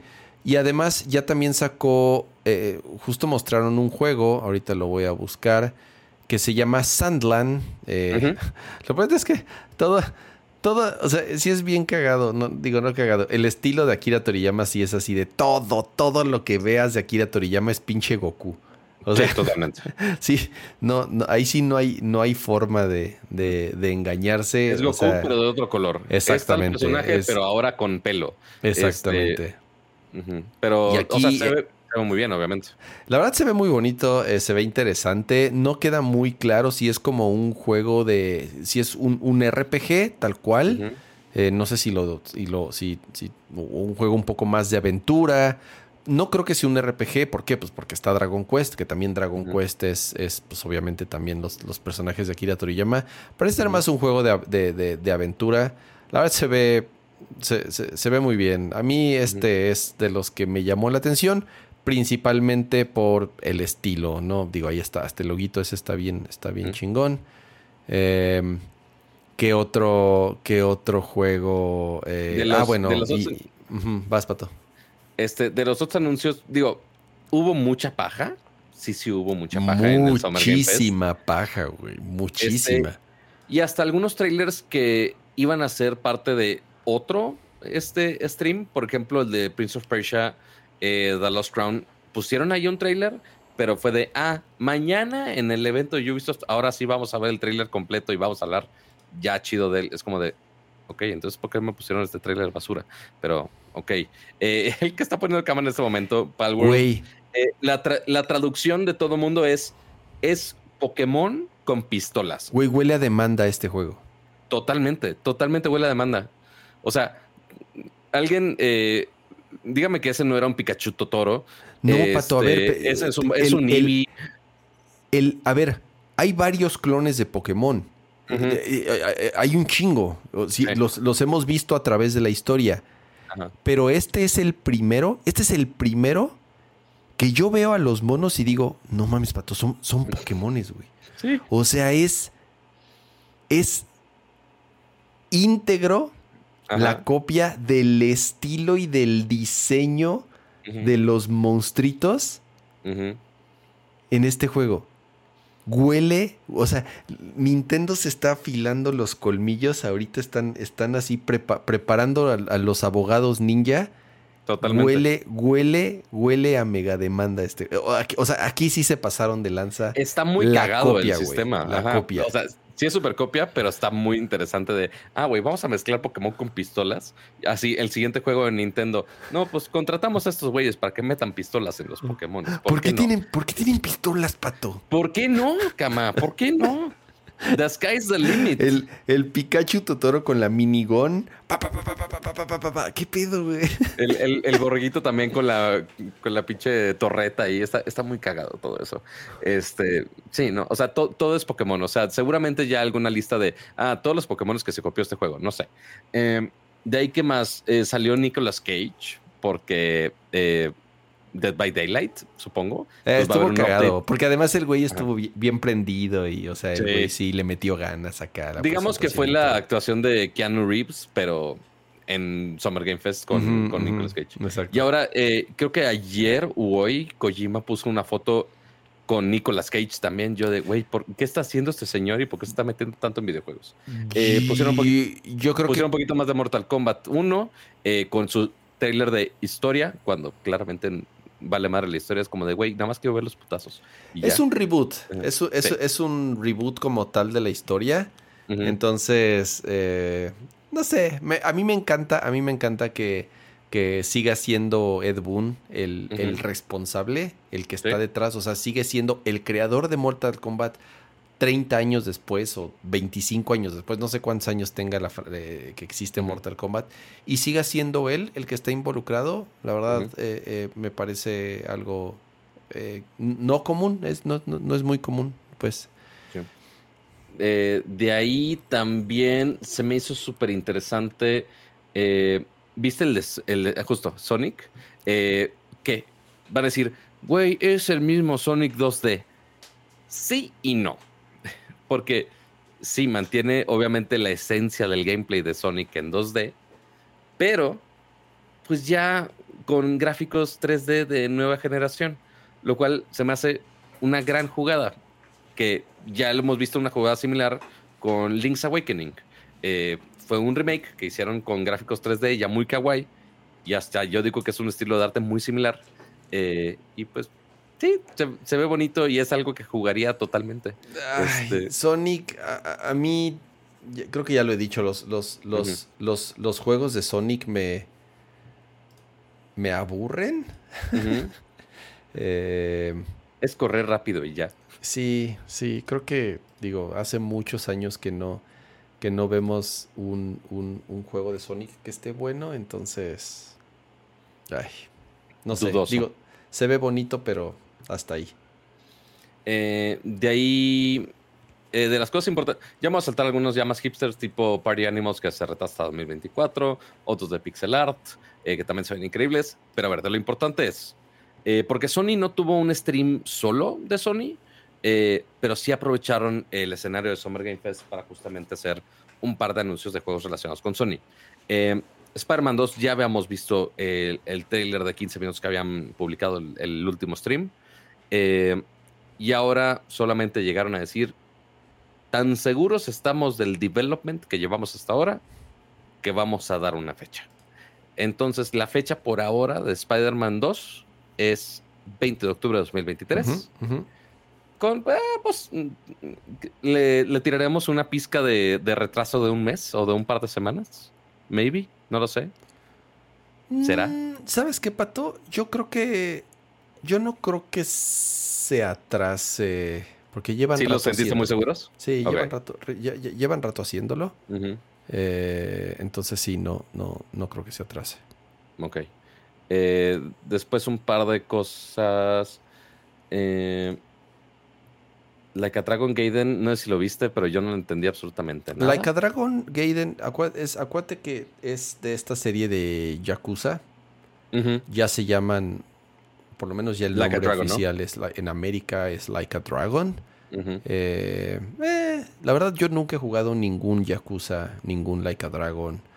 Además, ya empezó, ya hay como un- diferentes. Hay uno que es un poco más de estrategia, hay otros que son más de acción, otro creo que es de batallas por turnos. Eh, no entiendo bien todos los diferentes Like a Dragon y Yakuza, y además ya hay unos remakes y el cero. Sí. Eh, ya es medio un desmadre. Y como nunca los he jugado, la verdad sí estoy ahí un poco, un poco perdido en. en- Son esos en- juegos japos que es súper complicado seguir la historia. Sí. Eh, ahorita en el chat estaba diciendo eh, eh, Lies of, of P, este, que es un... El Pinocho. pin- el, el Pinocho Cyberpunk con, con Bloodborne. Este está rarísimo. Ya está un demo, eh, por cierto, por si lo quieren bajar. Sí, yo lo jugué, yo lo jugué. Em, ¿Y qué te parece? Tú que eres fan de los Souls. eh, eh, es que ese es el problema, como que quiere ser mucho Soul, Ajá. pero no llega a serlo. no, no, se queda medio en el intento. eh, Lo jugué, no sé, lo jugué Ujú. 20 minutos, ni siquiera me atrapó así como para terminarlo. Entonces, no creo que esté malo el juego, no estoy diciendo que esté malo, a lo mejor no le dediqué el tiempo que tenía que dedicarle, pero no me no me atrapó, pues, o, Ajá. o- o por lo menos... No, sí, válido. Y a ver, de los, de los dos grandes, eh, de parte de Xbox, eh, que ni siquiera ya ni, es ya ni tanto de Xbox porque creo que ya es multiplataforma, eh, vimos gameplay de Alan Wake 2. Ah, ese, ese pato, número uno, el gameplay se ve, a mí me encantó y ya lo he dicho muchas veces, a mí yo, soy muy fan de, de, de, Alan Wake el primero. Y ya salieron algunos previews de gente que, lo, que, lo, que lo estuvo jugando. Y dicen que está muy, muy bueno. Algunos se han atrevido a decir que es el mejor juego de Remedy, lo cual está muy cabrón. A ver, considerando que son los creadores de Max Payne y considerando que apenas hace unos años salió Control, que es un juegazo, que es el último juego que hizo Remedy. Muy critically acclaimed.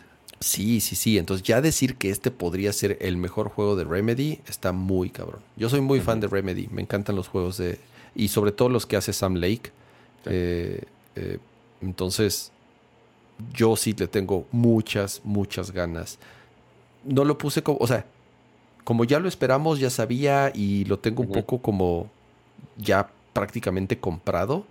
Eh, sí me gustó ver el gameplay, pero tampoco es que haya sido una sorpresa, porque ya sabíamos de, de, él, ¿no? Creo que fue más sorpresa el trailer de Final Fantasy eh, Totalmente. Sí, porque Final Fantasy VII segunda parte, porque anunciaron dos Final Fantasy VII, los cuales, eh, hablando de nomenclaturas raras de, de, procesadores y demás, les encanta hacernos la vida de cuadritos con Final Fantasy, porque salió Final Fantasy VII, pero Ever Crisis para iOS y Android con no sé cuántos estilos gráficos. Ese tráiler no tiene sentido para mí. Sí, yo tampoco lo entendí.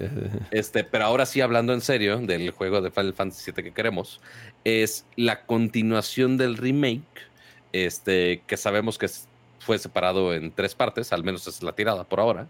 Eh, y ahora ya por fin tenemos la segunda parte, eh, que se llama Final Fantasy VII. ¿Cómo, ¿Cuál es su título? Rebirth. Rebirth. es el. Ajá, o sea, es, es, es Rebirth. Y lo único que dicen es principios del próximo año. O sea, sigue sin haber fecha. ¿Cómo, ¿Cómo que es lo único que dicen, Kama? ¿Cómo que es lo único que dicen? Si dan un dato súper importante. Ah. Y viene en dos discos. Dos discos, Kama. Dos discos. Pero el primero, pero el anterior también venía en dos discos. No sé por qué. Sí, pero para Play, pero para Play 4. Bueno, yo, bueno, yo lo jugué en Play 4, no lo jugué en Play 5. Pero yo lo, no, yo lo compré digital, pero sé que venía también en dos discos. Pero, o sea, sí, la mamá de los dos discos es como de, güey, pero si como quiera te va a hacer instalarlo, el juego completo, en el disco duro antes de jugarlo, que al menos así funciona actualmente Xbox y Play. No es como que, ah, deja corro el juego desde el disco. ¿Qué no ves que nos están pidiendo SSDs para cualquier juego ya y aparte que dicen, ah, vamos a correr el disco, pues lo que no, es una estupidez. Este, todos los juegos ya de ese tipo deberían ser de, ah, oye, pues básicamente viene tu código, tu licencia y pues ya se actualiza de la nube y ya se acabó. Este, entonces es, es una tontería los dos discos, yo no entiendo. Porque además lo peor de todo, Pato, es que vale madre lo que ven en los discos descarga de todas formas de internet el último parche, el Day One Patch, que van a ser 70 gigas. Entonces, correcto. Entonces igual vale gorro si sea uno, dos o 16 discos. O sea, un developer puede hacer un juego de 300 gigas, maybe, de dos discos, de Blu-ray, obviamente. Eh, ok, pon tú los instalas, pero ese juego literalmente lo pueden suplantar con lo que fregado se les antoje, este, con un update. Entonces, yo no veo el sentido de, tanta faramaya de los dos discos, pero ahí quiere. No, es, la frase de Weird Flex eh, que dicen: es como que raro presumir que es dos discos, pero ok, fine. Hay alguien que le, gustará tener dos discos al respecto. Eso fue lo más destacable de la conferencia de Summer Game Fest.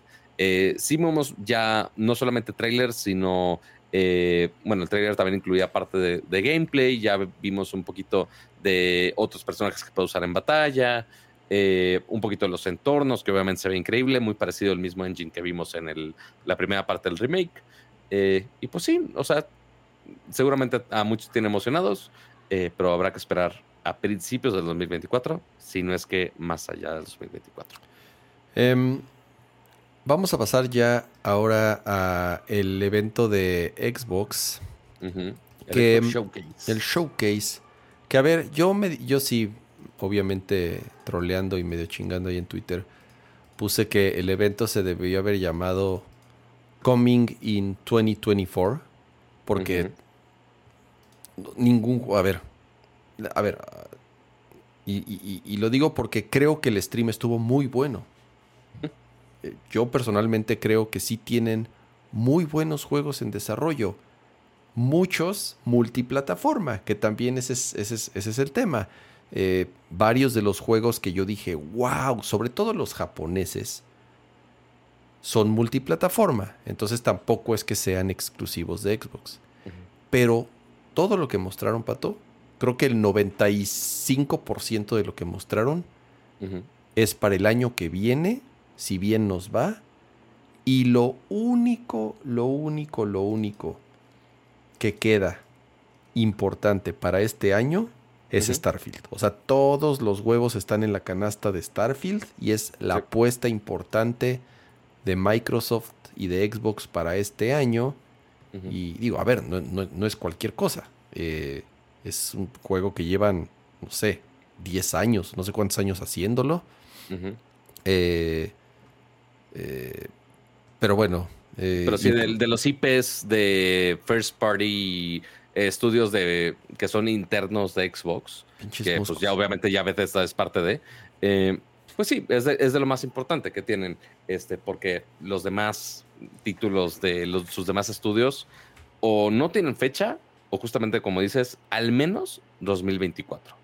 Porque, a ver, pusieron, lo, práctico de Xbox es que al final ponen en su Twitter un grid de los que son 1, 2, 3, 4, 5, 6 por 4, 24, 25, 26, 27 juegos que anunciaron este, durante el evento. Madres. Este, y que sí, como dices, hay muchos que son eh, cabrón, me First party. No, bueno, este, no, le subas, no le trepes tanto. Eh, algunos que hasta ya se habían filtrado de la misma cuenta de, los de persona. Eh, Atlus, ¿Atlus se llama? El de At sí, los de Atlus se filtraron antes. El, remake de Persona 3 y el, juego de Persona 5 Tactics. El, Persona 5 Tactics, así vamos a llamarle, Persona 5 Tactics. Esos ya se habían filtrado una semana anterior. Pero es lo que te digo. en, su, cuenta, que es lo peor de todo. Lo que sí, Pato, a ver, ¿qué pedo con los RPGs medievales? Vimos como 16. O sea, de, los, de, los, 35 juegos que mostraron, si, tú, si, si te muestro este y no le y no más el título, hay como 6 iguales, ¿no? Eh, sí, porque a ver, obviamente Bethesda se agarra mucho también de, de Skyrim este, y Elder Scrolls en general eh, pusieron, sí se enfocaron, hicieron un pequeño tráiler de, de Elder Scrolls Online eh, con Necro, que igual, medieval, mundo fantasía, dragones, ok, cool. Este, este que estamos viendo en pantalla que se llama About, que es IP nuevo, eh, pero pues también RPG, fantasía, dragones, magia. Mm, pues, es otro estudio, este es la única ventaja que tenemos ahí, pero ok, fine. Este, este trailer que está, que está poniendo cámara en este momento, yo pensé que iba a ser un remake de Bioshock Infinite. Este, en Liberty City. No, no es Liberty City, no me acuerdo cómo se llama la, isla. Tiene todo, tiene todo el estilo de Bioshock, así es. Pero súper. Yo dije, güey, no mames, es, es Bioshock, es, es, la oportunidad de que juegue un remake, porque tengo comprado Bioshock este, en Steam Mm. Pero obviamente nunca tenía una PC decente para correrlo. Para correrlo. Este, pero. No manches, eh, pato. Bioshock es tan viejo, corre sin problemas en la tarjeta de video que tienes. Pero sobrado. sí, sí, pues no, me he puesto, no me he puesto a jugarlo bien. Pero bueno, el punto, y aparte es, juega todos los demás Bioshocks. El punto es: eh, se ve muy bien, el estilo gráfico me gusta. Eh, tiene. Hasta el cierto, ciertos de los poderes se parecen a Bioshock porque sí tienes armas, tienes magia, pero también juega con el tiempo, lo cual obviamente a mí me encanta.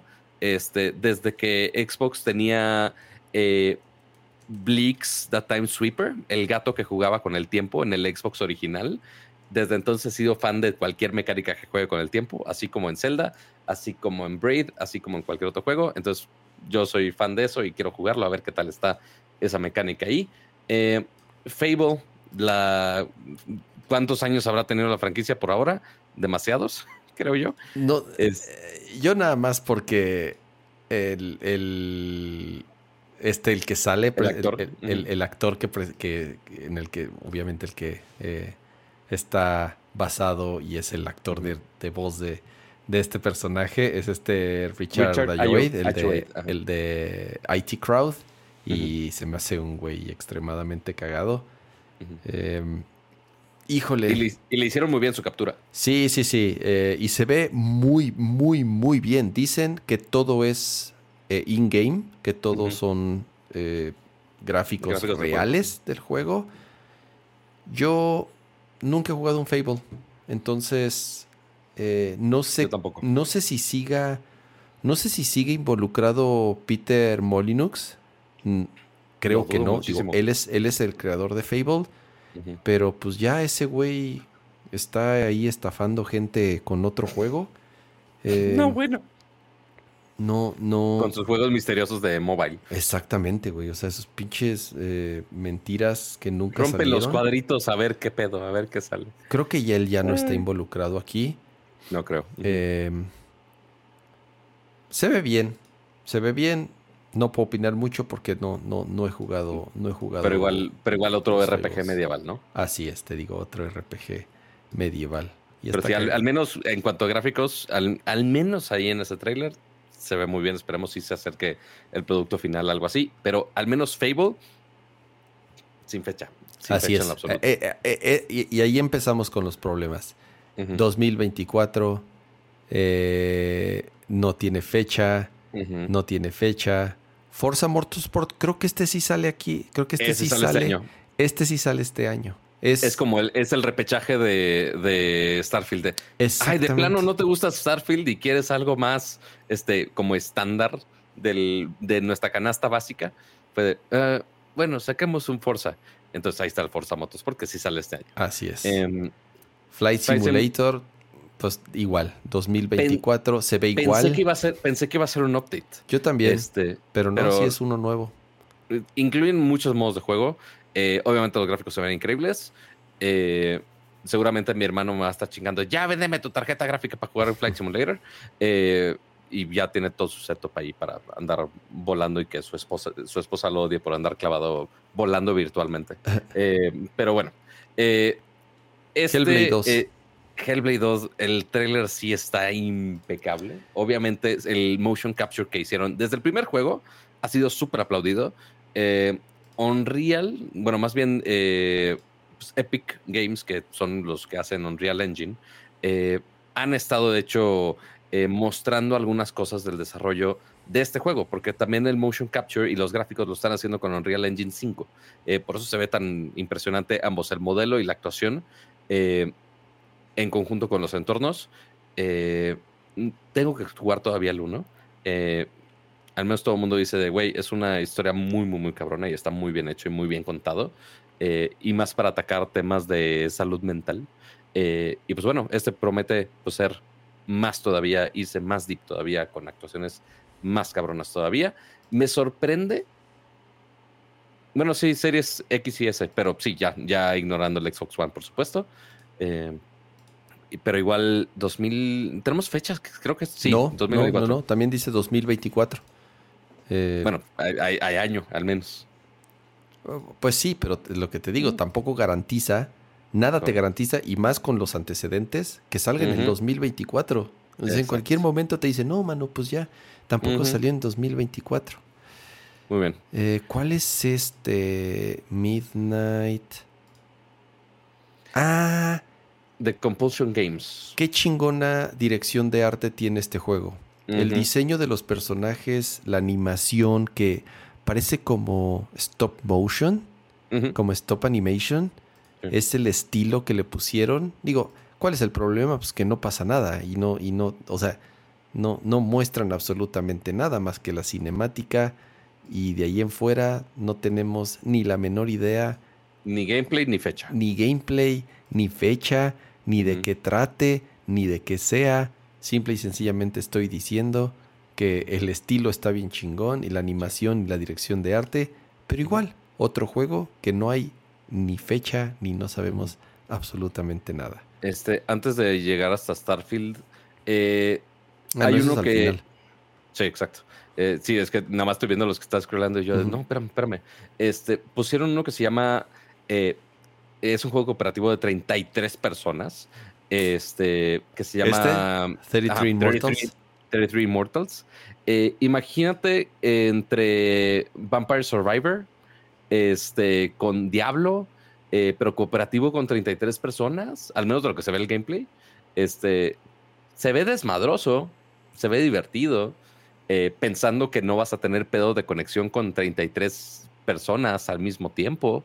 Este, pero eh, este no lo había visto, se ve interesante y yo creo, no sé si este sea exclusivo. A ver, dice Xbox Series X, Windows, eh, Cloud, Xbox PC y Game Pass. Pero bueno, obviamente aquí en la página de Microsoft no van a decir si va a salir también para otras plataformas. Pero tampoco tiene fecha, Pato. O sea...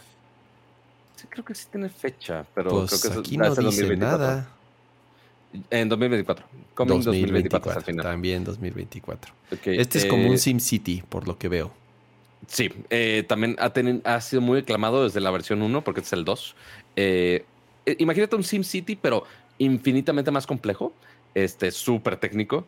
hay gente muy fan del 1, pero pues también ahora el, 2, naturalmente, con más ciudades, más entornos, la, la, la. Hueva. En cuanto... ¿Cuál es este que estás viendo? Eso no tengo idea que estás viendo. Eh, pues sí, muchas cosas. Este... Este se ve... Este es de los que más me llamaron la atención. ¿Ah, sí? Sí, me gustó el estilo, que es como de cel shading. Me gustó el diseño de los personajes. Se ve que es un juego tipo Zelda. Me refiero a que es como de acción-aventura. Eh, me gustó el, diseño de los entornos. Este, a pesar de ser un juego medio indie, o no se ve tan rarito, y me gustó mucho. Sobre todo, te digo, por el diseño de los personajes y por eh, la dirección de arte y, y, y, Mira, ahí se pueden ver como los, los entornos y eso. A mí este es de los que más me llamaron también la atención. Y no tiene fecha. Entonces también, ¿quién sabe para cuándo? Eh, ¿Has jugado algún juego de Payday? No, ninguno, pero que Yo por lo que veo son como Grande Fauto, son como los modos multiplayer de Grande Fauto que es de robar bancos. Básicamente. Creo que es eso, pero nada, se ven a mí no ni me llaman la atención. Se o sea, ya que llegué al tercer, la tercera versión me Sí, se ven medio chundos, la verdad. Pero mira, 21 de septiembre, al menos sale este año. Este pato es, haz de cuenta, si, si, si me. Vamos a juntar el... Eh, vamos si te puedo describir cuál es el infierno, exactamente. si, me dice, si, si me dicen qué juego te pondrían a jugar en el infierno, es este pato. es qué este. terrible. Es este. Ay, eh, Ascent, que justamente, como dice Kama, es de lo que más odia, porque básicamente mezcla eh, el escalar de Horizon con el escalar de Breath of the Wild.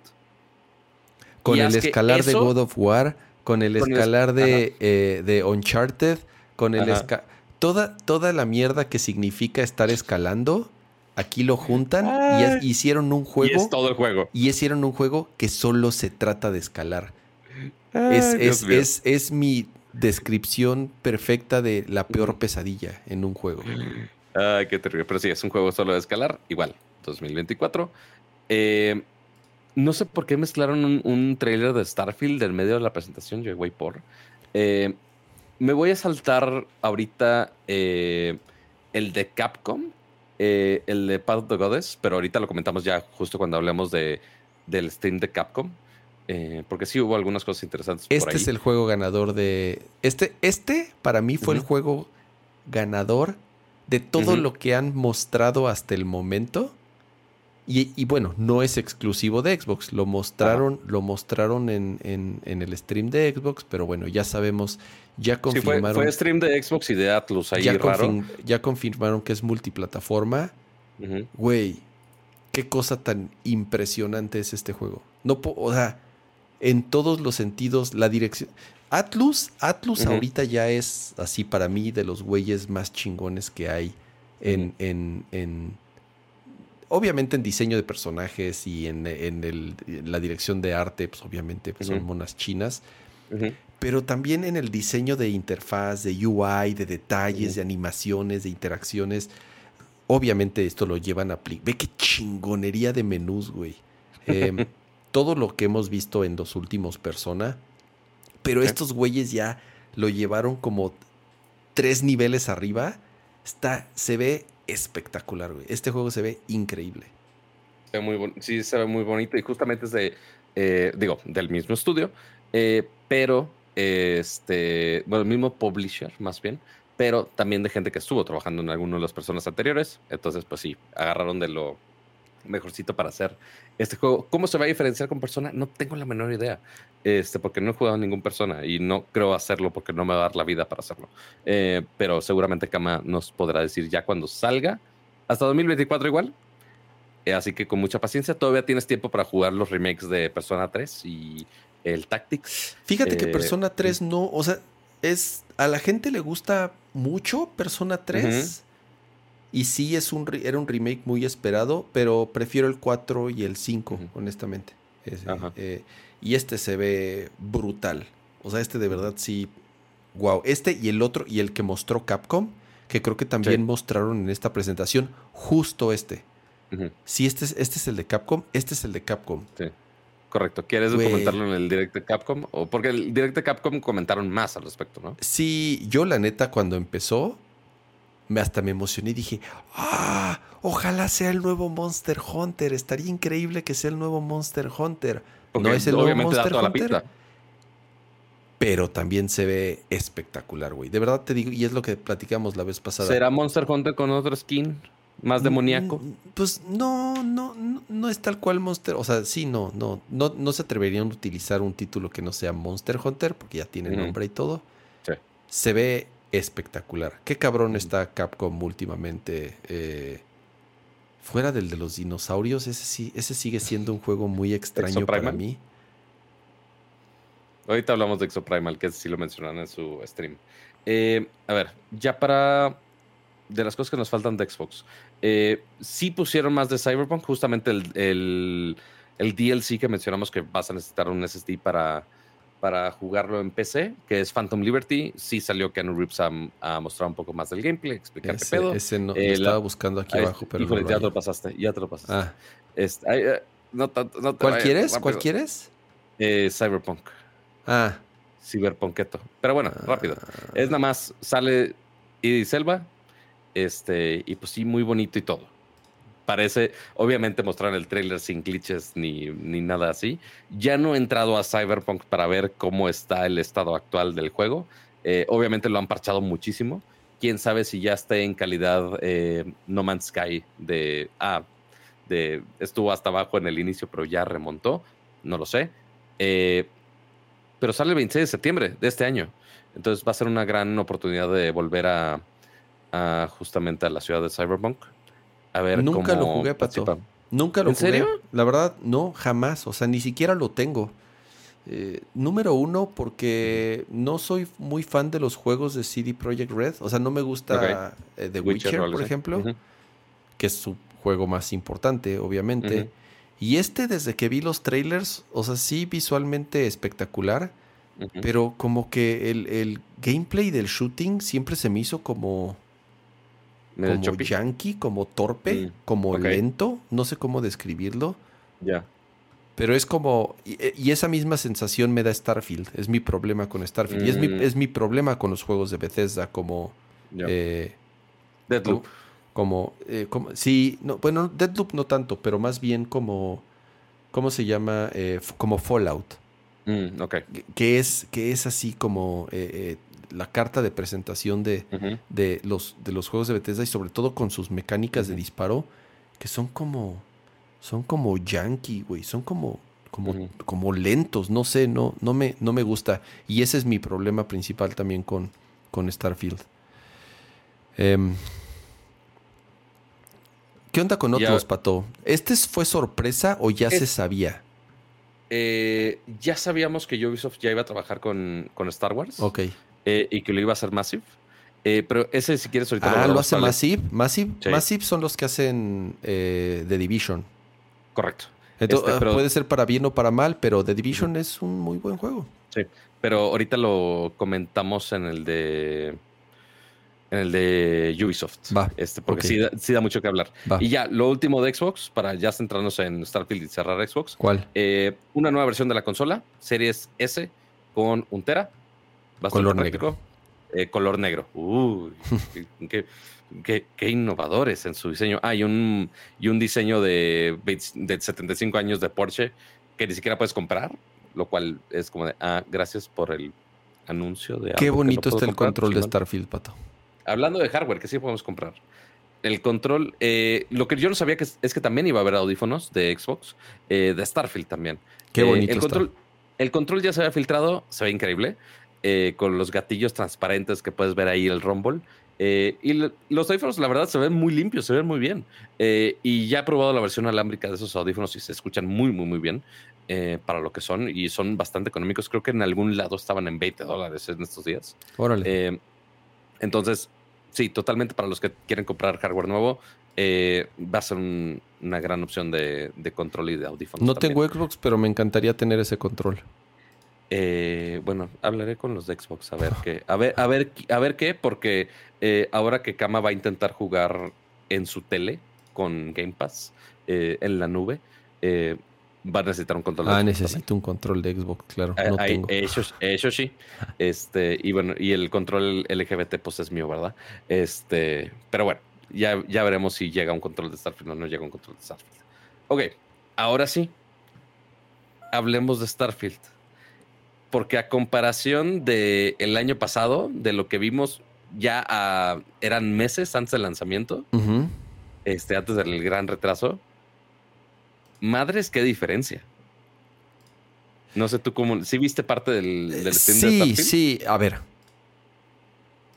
Es, es, es, es, es el lanzamiento más importante de Xbox en los últimos, no sé, cinco años más. Más o menos. Eh, obviamente, la cantidad de dinero, de recursos, de tiempo, de publicidad, de, de todo lo que me digas que le están metiendo a Starfield es porque es.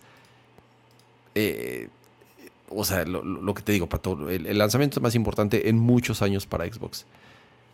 Yo, en lo personal, ya lo he dicho, no me gustan los juegos de Bethesda. No me gusta eh, Fallout, no me gusta este, ¿cómo se llama el otro juego que hacen el de el RPG, el famoso Skyrim? Mm, claro. No soy no soy no soy target, entonces honestamente lo que puedo decir es que sí se ve muy bien, se ve como un juego, o sea, se, se ve tal cual como todos los juegos que hacen esos güeyes, como Mass. Effect, como, Sí. ya sabes, o sea, no, espérate, ¿Mass Effect es de ellos? No, Eh, No, no, Mass es, Effect- es de ahí. Claro, Mass Effect, claro, Mass Effect es de Electronic Arts, pero bueno, es como un Mass Effect eh, con mezclas de, este, eh, ¿cómo se llama? El de One Man, el de Man... No Man's Sky. No Man- como no, con mezclas de No Man's Sky, sobre todo la parte en la que están minando. ¿Has visto esa parte que saca como la pistolita láser y, bzz, y está minando, eh, por Sí. min- este, está sacando minerales de una piedra? Eso se me hace como de, de, de Super No Man's Sky. No sé, Pato, o sea, honestamente me voy a sentir incómodo opinando mucho del juego porque a mí en lo particular no sé si lo juegue, a lo mejor podría estar equivocado y me podría estar perdiendo de una maldita obra maestra, pero te digo, yo cuando vi la parte de...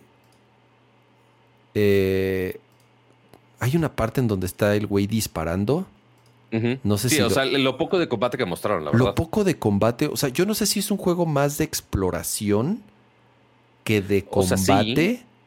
No sé qué tan balanceado esté, pero ya la parte en donde está disparando, o sea, eso, eso, no, no, sé, no sé, no me, no me, no me ve, no me, no me convence, se ve como, se siente como, se siente torpe, como Fallout.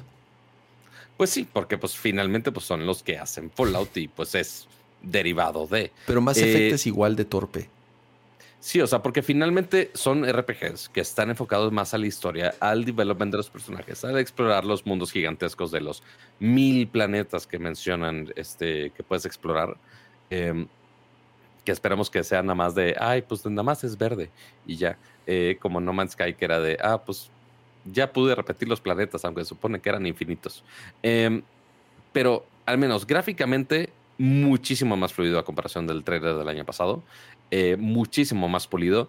Y sí, el combate sí se parece mucho al de Fallout, que, ok, si no es el más rápido del universo, entiendo el por qué, eh, pero así son los juegos, porque justamente es para desarrollar todo lo demás eh, y no frustrar a los usuarios de, oye, no eres suficientemente rápido para apuntar a disparar. Al menos no tienes ese sistema de slow motion para apuntar al, a, a, a la cabeza de 74% Como Fallout. probabilidad. Que eso me gustaba mucho de Fallout. Eh, que al menos yo tengo muy mal récord con Fallout, nada más por muy mala suerte mía. Estuve jugando Fallout 4 eh, en el Xbox One eh, y me estaba gustando hasta eso, eh, pero a los rateros que robaron mi departamento en la CDMX no les gustó tanto la idea, entonces se robaron mi consola, juego y demás, entonces ya no lo pude seguir y fue de, no, güey, ya, ya no le voy a invertir más tiempo, lo siento. Este, aunque tenga una consola nueva, no, no va a pasar. Em, la creación de las naves, eh, que también es una creación casi casi infinita con algunos building blocks que tienen, eh, muchos personajes con los cuales puedes desarrollar más de la historia, eh, obviamente personalización para que hagas tu alien este, y tu personaje de todas las maneras sabías y por haber. la variación de armas también se enfocaron bastante en ello. no sé qué tanto vaya a variar el combate, como dices, no mostraron mucho de qué tanto puede estar variando. Eh, tampoco son como eh, las variaciones de, de, Tears of the Kingdom de, ay, vamos a cambiarle elemento, ay, vamos a cambiarle durabilidad, vamos a cambiarle el poder del ataque. Eh, el poder del ataque sí, todo lo demás no. pero a ver cómo afecta ya al, al, combate y a la historia principalmente. pero sí. oye, Pato, no vi aliens, monstruos. Muy poco, porque la vez pasada sí vimos un par de enemigos monstruos. Este, o sea, yo lo vi matando otros humanos astronautas. Hasta ahorita sí. Eh, quién sabe si se quieran guardar como spoilers de monstruos que te puedas topar en algún momento. Porque en Fallout, pues sí, el, enemigo más. O sea, los mutantes. intentan decir la historia de, ah, pues los malos son los mismos humanos que vamos unos contra otros. Ah, no mames. Este, se me prendió, ya soy este, iluminado de la vida. Eh, seguramente el Starfield va a ser parecido, pero claramente había los hinches monstruos gigantescos de Fallout, este, que eran así, este, insta-kill, básicamente. Eh, y eso sí no han mostrado el como que modelos nuevos de monstruos, ese sí se han, se han guardado un poco. No sé el por qué exactamente, pero a ver qué. Eh, pero mira, eh, lo, que, lo, que, dice este Jess Fountain es chistoso que hasta eso, como esos mismos güeyes saben de su fama, dijeron, tenemos a todos los testers de Microsoft probando el juego y este va a ser el juego con menos bugs que vamos a lanzar. O sea, hasta parece burla, güey. Este, lo, lo, no, y aparte es como de, ah, como reto, es como de, ah, güey, ¿quieres que saquemos los bugs? Porque podemos sacar los bugs sin pedo. Eh, pero pues a ver cuándo salga. Y antes de que se me vaya, muchas gracias a José María que ya se unió a los miembros de de Nercor y ya con su membresía pro. Muchas, muchas, gracias, José María. Bienvenido a la comunidad de Nercor. Y puso una encuesta que ahorita está con 34 votos. Eh, van a jugar Starfield. 62% dice que sí, 38% dice que no. Eh, pero igual, para los usuarios de Xbox, fuera de ahí, pues quién sabe qué lanzamiento tengan para Navidad. Este, a ver qué van a poner abajo de su ah, pinito. Ah, ah, sí, a ver, si hay algunos ahí third party con lo que más o menos van a equilibrar los que salen siempre. Eh, los de la canasta básica. Oye, ¿por qué no he visto Call of Duty de este año? Porque acuérdate que no hubo Call of Duty este año. Lo dije desde, o sea, dijeron que Ah, iba a ser que iba a ser el primer Call of Duty que le iban a dar dos años de vida. Y, a- y aparte con eso que la FTC dijo, eh, no, ahorita no, co- no compren No, Activision hombre, todavía. ahorita, ahorita traen un broncón encima, por eso quién sabe qué vaya a pasar. Exactamente. Pero bueno, ese fue el showcase de Microsoft, básicamente. Eh, ya si quieren ver mucho más detallado el, el trailer de Starfield, yo lo vi bastante mejor. Sí lo dije, ah, esto ya parece un juego muy, muy, muy decente. Eh, pero ya si lo quieren apreciar eh, en 4K y demás, ya está ahí el, Oye, la- y- el y- stream. Y que hay drama también con el tema de los frames por segundo, Pato, que está bloqueado a 30 cuadros por segundo, lo cual no sé qué decir. Eh, para mí, que una consola de última generación que presumía, y estoy hablando tanto de Play como de, como de Xbox, de no, este, eh, 8K, 120 frames por segundo, HDR, 4K 120. ujú. ray tracing, bla, bla, bla, y que tu flagship game, tu juego más importante, eh, esté bloqueado a 30 cuadros. Muchos van a decir que exagero. A mí en lo particular, yo sí la sufro ya con un juego de 30 cuadros por segundo con Zelda, a pesar de que para mí es, ha sido uno de los mejores juegos de los últimos 10 años. O sea, sí, a mí sí el tema del frame rate, sí, sí me pesa, sí, sí la sufro. Em, entonces, que esté bloqueado a 30, a lo mejor lo entendería en el Series S, pero que en el Series X esté así, no lo sé. Que- quiero que pensar que en Xbox, Ajá. quiero pensar que en Xbox, perdón, en PC va a estar desbloqueado a lo que te tu, tu 4090, ¿no? Que no lo sé por el simple hecho que hablamos a lo mismo de las limitantes y qué tanto se adaptan los developers a hacer la experiencia de los juegos. Porque si dicen, oye, tienes un SSD en vez de un, este, o más bien tienes un mecánico en vez de un SSD, ok, cargamos los elementos más lentos, aunque no se vea tanto hacia, el, hacia lo lejos, ¿no? O que se vea el popping, aunque se vea, digo, ahí haces los sacrificios, ¿no? Ya tú puedes balancear, depen- en, en veces es mucho más común que puedas balancear de, oye, puedo sacrificar el ray tracing por 60 cuadros, o sí tengo ray tracing, pero 30 cuadros, o eh, que sea resolución 1080, pero ya me da 120 cuadros. Ya tú puedes balancear esos sacrificios. Sí, o con, parece- DLC, con DLCs, o sea, que puedas hacer el scaling, eh, ya saben, esta tecnología que tienen las tarjetas de video moderna.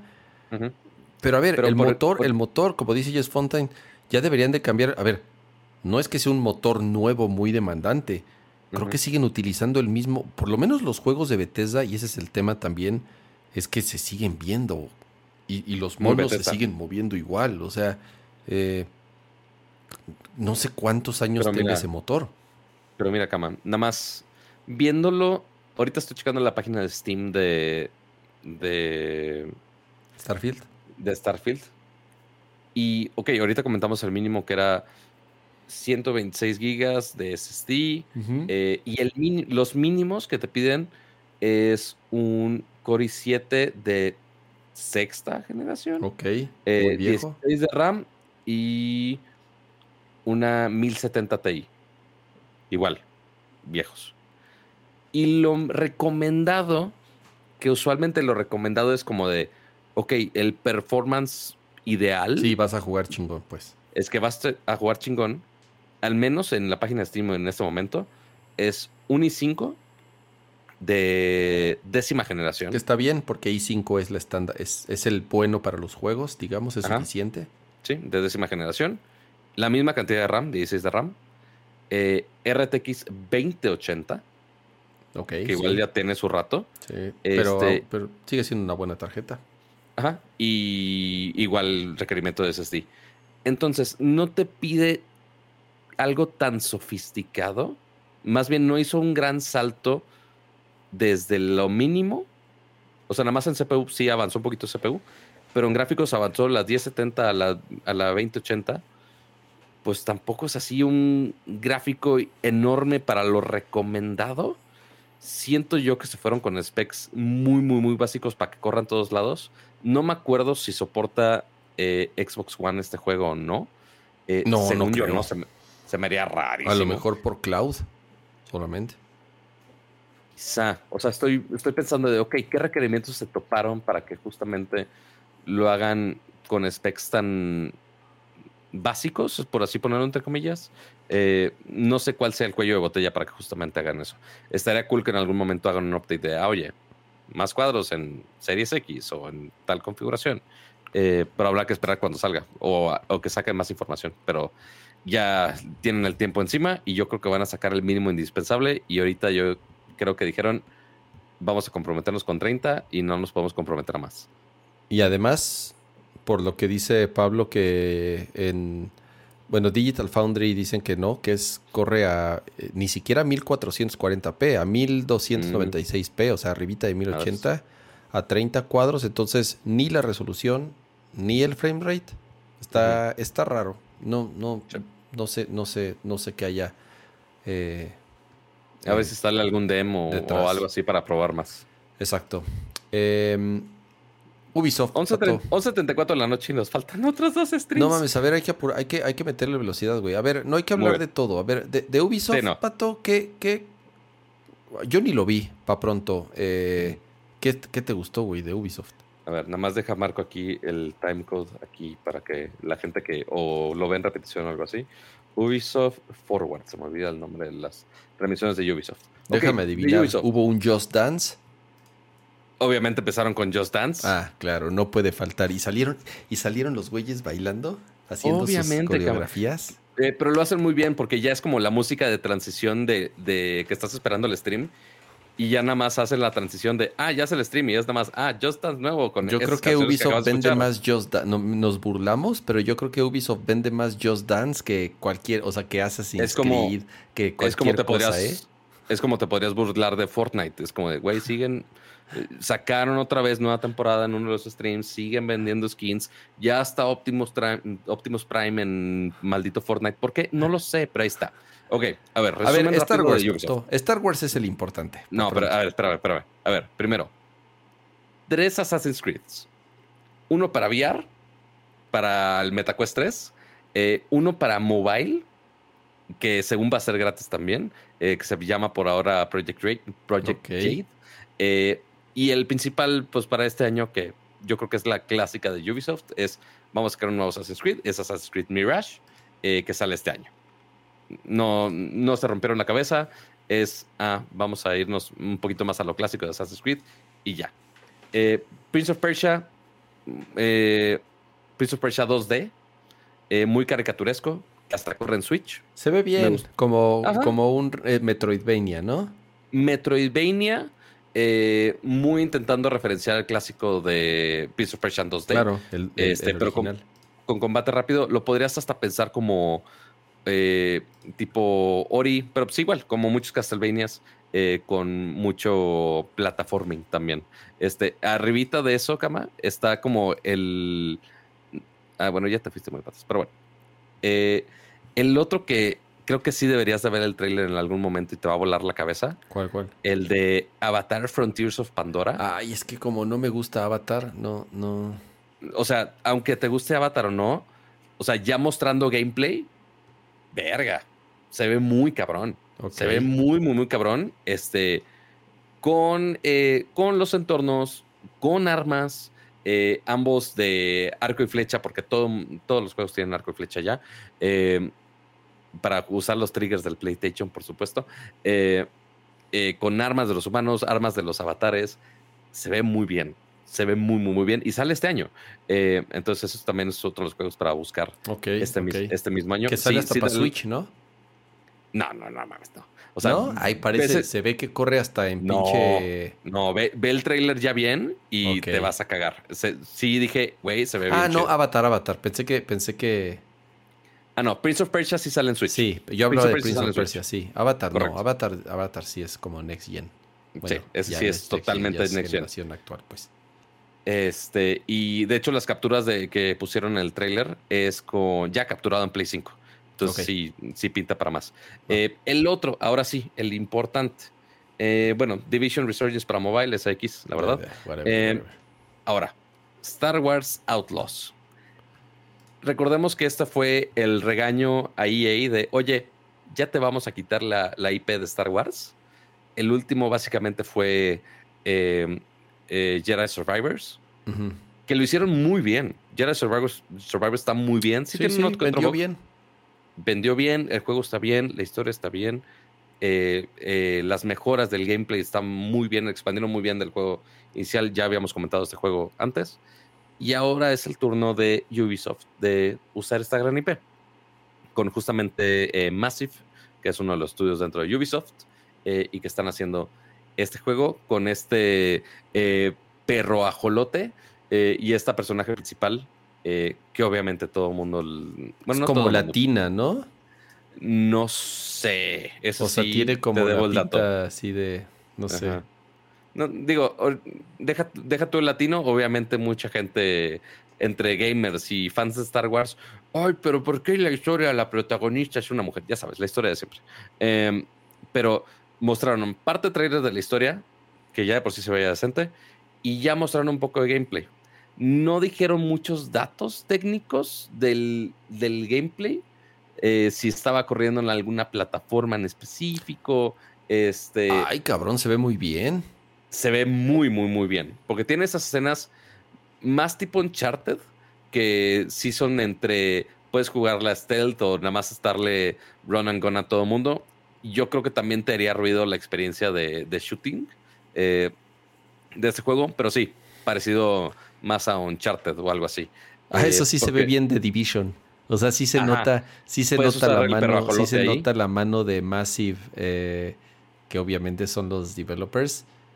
Son muy buenos. El problema es que son un poco inconsistentes y, y para variar sacan sus juegos incompletos, que ya es la, mm. bueno, el problema es que ese ya es la norma. Pero Massive es un, es un muy buen estudio y, y por lo menos han demostrado que aunque sus juegos salgan incompletos, no los abandonan, les meten mucho a mano y visualmente, técnicamente, eh, son, es un estudio, es un estudio muy capaz. Sí. Este, entonces ahí mezclaron un poquito de las opciones de gameplay. Entonces ya detectan a esta chica, ya es combate, tiene un set de armas limitado. Eh, igual como no es como que está cambiando con mil armas, como quizá podría ser en Division o podría ser en cualquier otro juego de shooters. Eh, y pues sí, más, más adecuado a la, a la historia. Eh, pues tiene su blaster, porque es, al menos de lo que yo sepa, no es Jedi esta señora, pero pues ahí intenta eh, utilizar sus recursos, mucho de cubrirse, mucho atacar, y ya ahí, saliendo de esa escena, ya es moverse en los entornos, este, persecución un poco de motos, ya puedes ver estos entornos de este planeta, no me acuerdo el nombre del planeta, y dispénseme que no me sé todos los nombres de los planetas de Star Wars, eh, pero se ven muy bien, esa escena slow motion no me acordaba que existía. Eh, pero el entorno se ve bien. El movimiento de la, medio sentimiento de velocidad de la moto, eh, eh, no me súper encantó.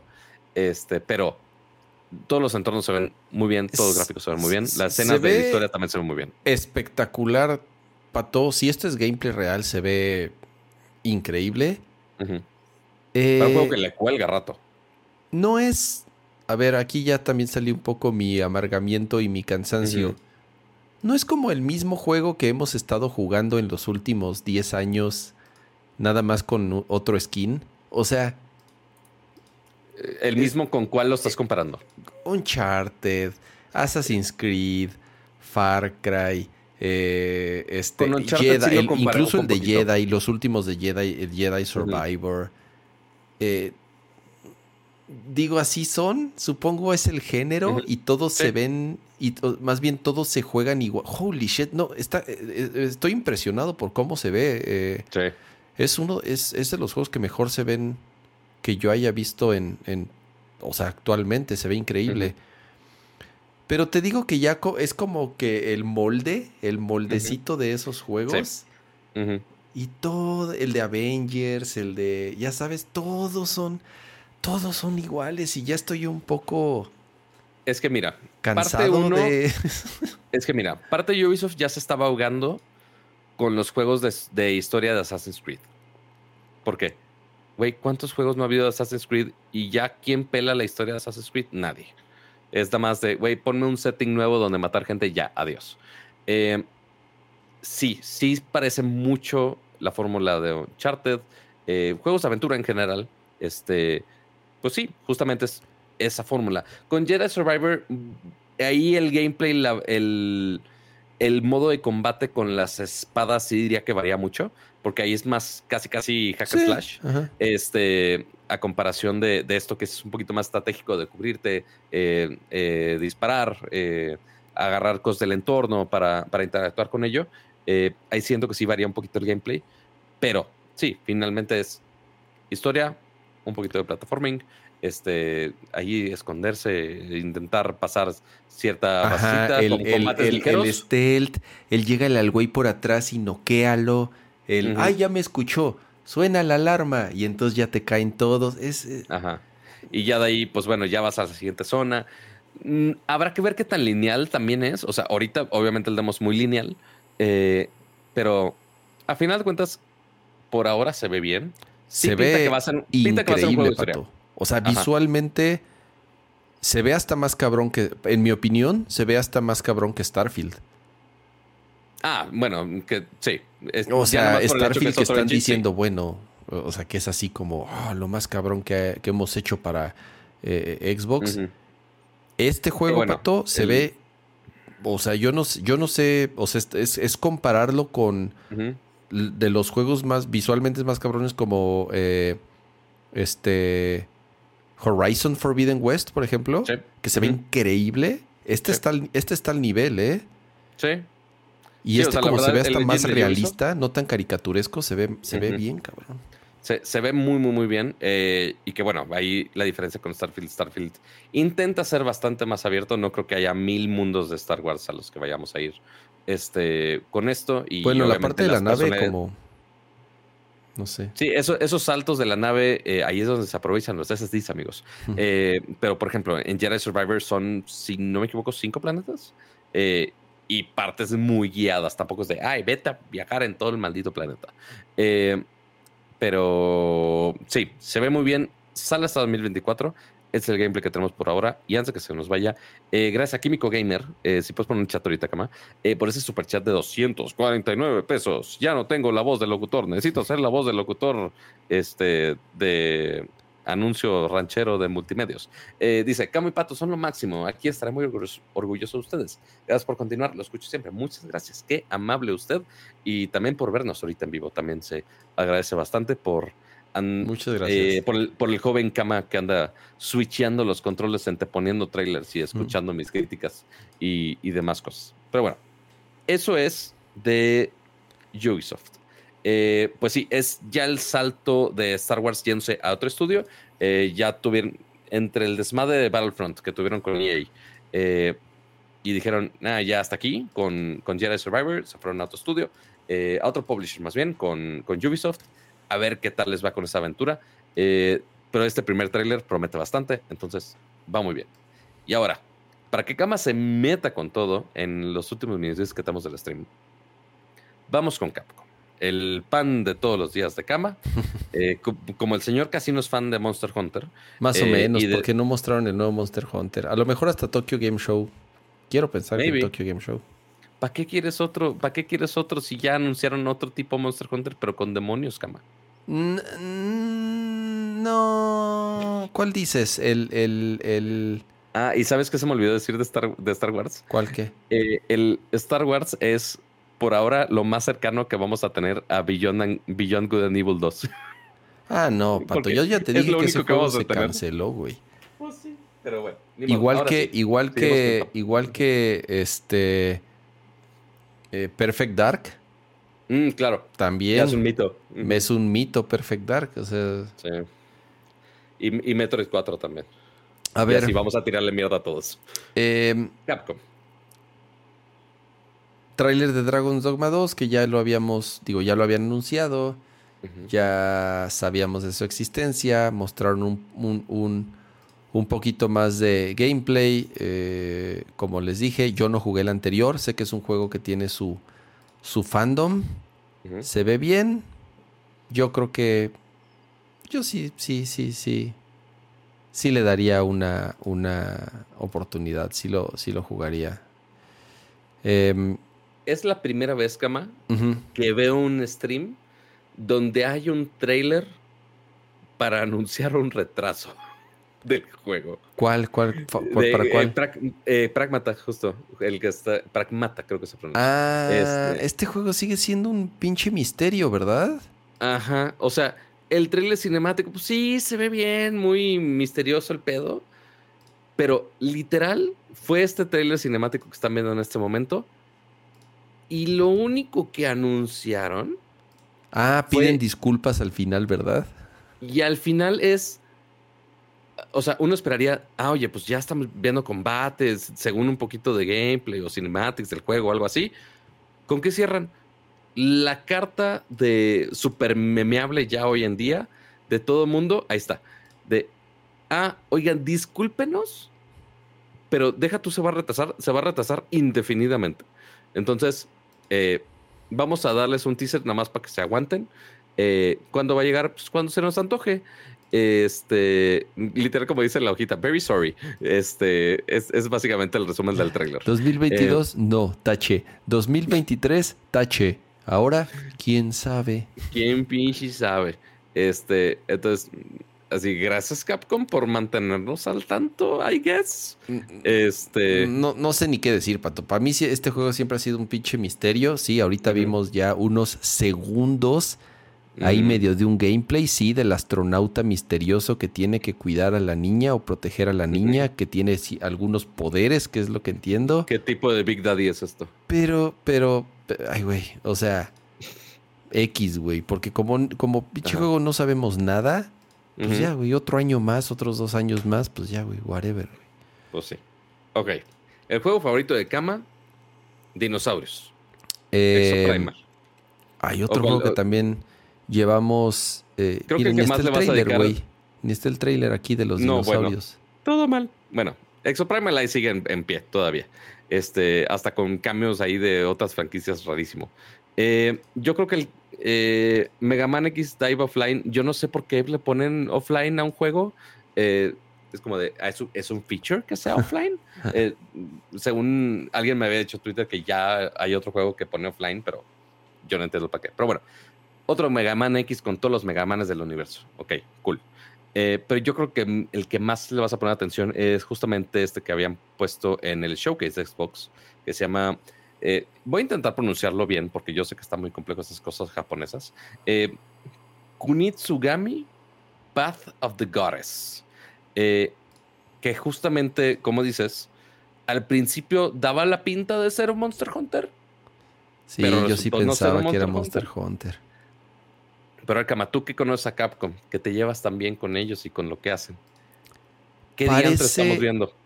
Parece una onda como Onimusha, que también es de Capcom, Ok. por el entorno, por las armas, pero la dirección de arte y el diseño de los personajes está increíble. Una mezcla también de ondas como de eh, Okami, también otro juego de Capcom. Oka- Okami es muy bueno. Mu- Muy de esa, eh, de ese folclore eh, japonés, obviamente. Y, y te digo, aquí es en donde yo dije, no manches, es Monster Hunter. Es Mon- se, se me hubiera hecho increíble un Monster Hunter con ese estilo de arte. Pero no, ya después visto y dije, no, Nel, no es Monster Hunter, eso es, es, es, es otra cosa. Eh, no sé qué sea, no sé si sea un juego, te digo, eh, sí, de acción, pero Sí. más, o sea, con toques como de RPG, pero se Sí, ve... se ve cooperativo online muy similar a Monster Hunter, eso sí. Sí, sí, sí, exacto. Eh, digo, realmente muestran ahí unos muy poquitos segundos de gameplay, pero, pero se, se- se ve, se ve increíble. Y al final ahí ponen nada más los logos de Game Pass y Series X, pero no, ya confirmaron que, que sí va a ser multiplataforma. Play 5, Entonces- Steam, eh, Windows Play Series 5, X, Steam y. Xbox, así es. Eh, ¿Y ese no dijeron fecha o sí? No, no hay nada de este. Ni siquiera dice 2024 ni nada. O sea, ni siquiera. Y curioso que dice Players One, release date to be determined y rating pending también. Déjame ver este, si aquí dice. Eh, ahorita estoy en la, página de Capcom directo. No, este, no, no viene fecha. Pero mira, es el ah, Resident Evil Engine. Exacto, justo. Este, entonces, Te pues, digo que ese pinche motor es una fábrica de dinero. totalmente. De remakes y de dinero. Em, pues, pues ya, no, Pato. O sea, creo que ya llegamos al final de. De lo principal de Summer Game Fest. De, de, todos los juegos y todos los streams que se han presentado en, en, por lo menos las últimas dos semanas, porque teníamos pendiente lo del, lo del, lo del Summer Fest. Todavía faltan algunos, creo que viene el de Devolver Digital. Hay rumores también de un Nintendo Direct. Em, no sé qué otro falte. Por ejemplo, Electronic Arts. No sé si Electronic Arts ya, ya. Bueno, Sony se adelantó un poquito. Este, pero ya lo habíamos comentado con Spider-Man. Este. Sí, pues falta eh, lo de Nintendo el resto del año. ¿Con qué vamos a cerrar el año de Nintendo? ¿Quién, quién fregado sabe? Pikmin. Sí, eso podría ser. Está, está Pikmin, está.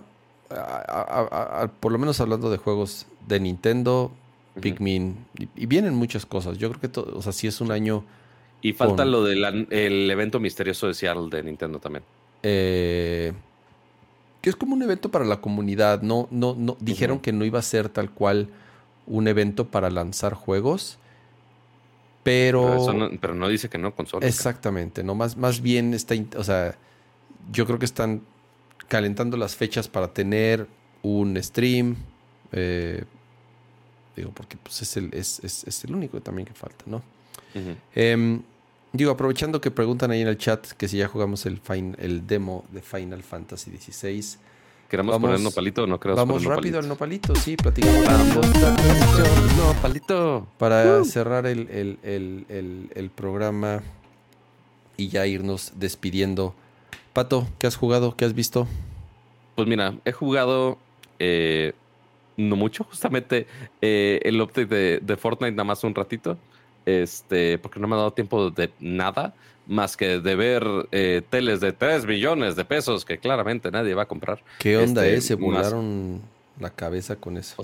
O, sea, sí, muy. que pues, está el precio de Gringolandia. No es como de, ay, lo trajeron muy caro. Pues no, nada más el, la chingadera es muy cara. Este, por si lo quieren ver, nada más está en dos lugares de México. Lo tienen eh, en exhibición. Déjame adivinar. Palacio de Hierro Antara. De Polanco, ajá, sí, sí, sí. Ajá, y. ¿Es de la misma cadena? Sí. Eh, y... Únicamente va a estar en Palacio, correcto. Antara y. Mítica. No. Monterrey. Antara, exacto, San eh, Pedro, específicamente de Monterrey. Monterrey. Entonces, pues sí, vámonos en los dos lugares donde haya más billetes para vender esa tele de 3 millones de pesos. Eh, pero igual, si se quieren dar la vuelta a verla ahí, pues ahí Qué locura. El, palacio de, Y a ver, Pato, pero ¿y se ve, se ve espectacular? ¿Se ve de 3 millones de pesos? Pues se ve bien para hacer un showroom. Pero no de 3 este, millones de pesos. Pero no de 3 millones de pesos. O sea, va a ser bueno ya si lo ves en inversión a la larga porque, ok, sí tiene muy buen brillo, tiene muy buenos colores, pero no se va a desgastar como una OLED. Esa es la gran ventaja, la verdad. Este, pero 3 millones de pesos de ventaja. Mm, eh, descúbranlo en el siguiente episodio, amigos. Eh, ahora, eh, ¿qué estuve jugando? Eso básicamente, lo tengo que seguir a hacerla porque me faltan muchos shrines todavía. y estuve viendo dos películas, que fue Primero, eh, Across the Spider-Verse, que no la había oh, visto. Eh, muy, muy, muy buena. Creo que tú lo habías comentado la vez pasada. Eh, y la que ya vi que se estrena hoy, si no me equivoco. todavía sigue siendo jueves. Ya vi Flash. sí es de lo más rescatable del DCU por ahora. con algunos easter eggs, pero no, digo, obviamente referencias. Ya vimos a Michael Keaton. Ya vimos este, obvio, cosas de multiverso flashero. Eh, y no, no de juegos en Flash, no, no, no, de flashero de, de, Flash, el superhéroe. Em, no se recargan tanto en eso como lo podríamos ver en otras películas. Este, sí hay una historia decente. Eh, y sí, está bien, está bien hecha, pasable. de lo más rescatable de DCU hasta ahora. Falta ver cómo lo adapta James Gunn al, al resto que sigue del mundo cinematográfico de DCU. Y ya, básicamente, ah, y justamente hoy en la madrugada, también jueves, salió eh, la nueva temporada de Black Mirror. Mm. He visto nada más dos episodios y medio, eh, porque ya eran las 3 de la mañana, no iba a dar mi vida. Em, yo no tengo Netflix y sí. Y ahora que ya no, yo, sí fui de los afectados, yo sí fui de los afectados con el corte. Tras. Este, y ¿qué te iba a decir? Ahorita de los que he visto, son cinco episodios. De los que he visto, no están tan tecnológicos como me gustaría. Este, el único, digo, me faltan ver los demás, pero el que sí vi es eh, uno de que se llama Johnny Soffo, que toma el tema de justo plataformas de streaming, que hace spoof de Netflix, lo cual es muy cagado.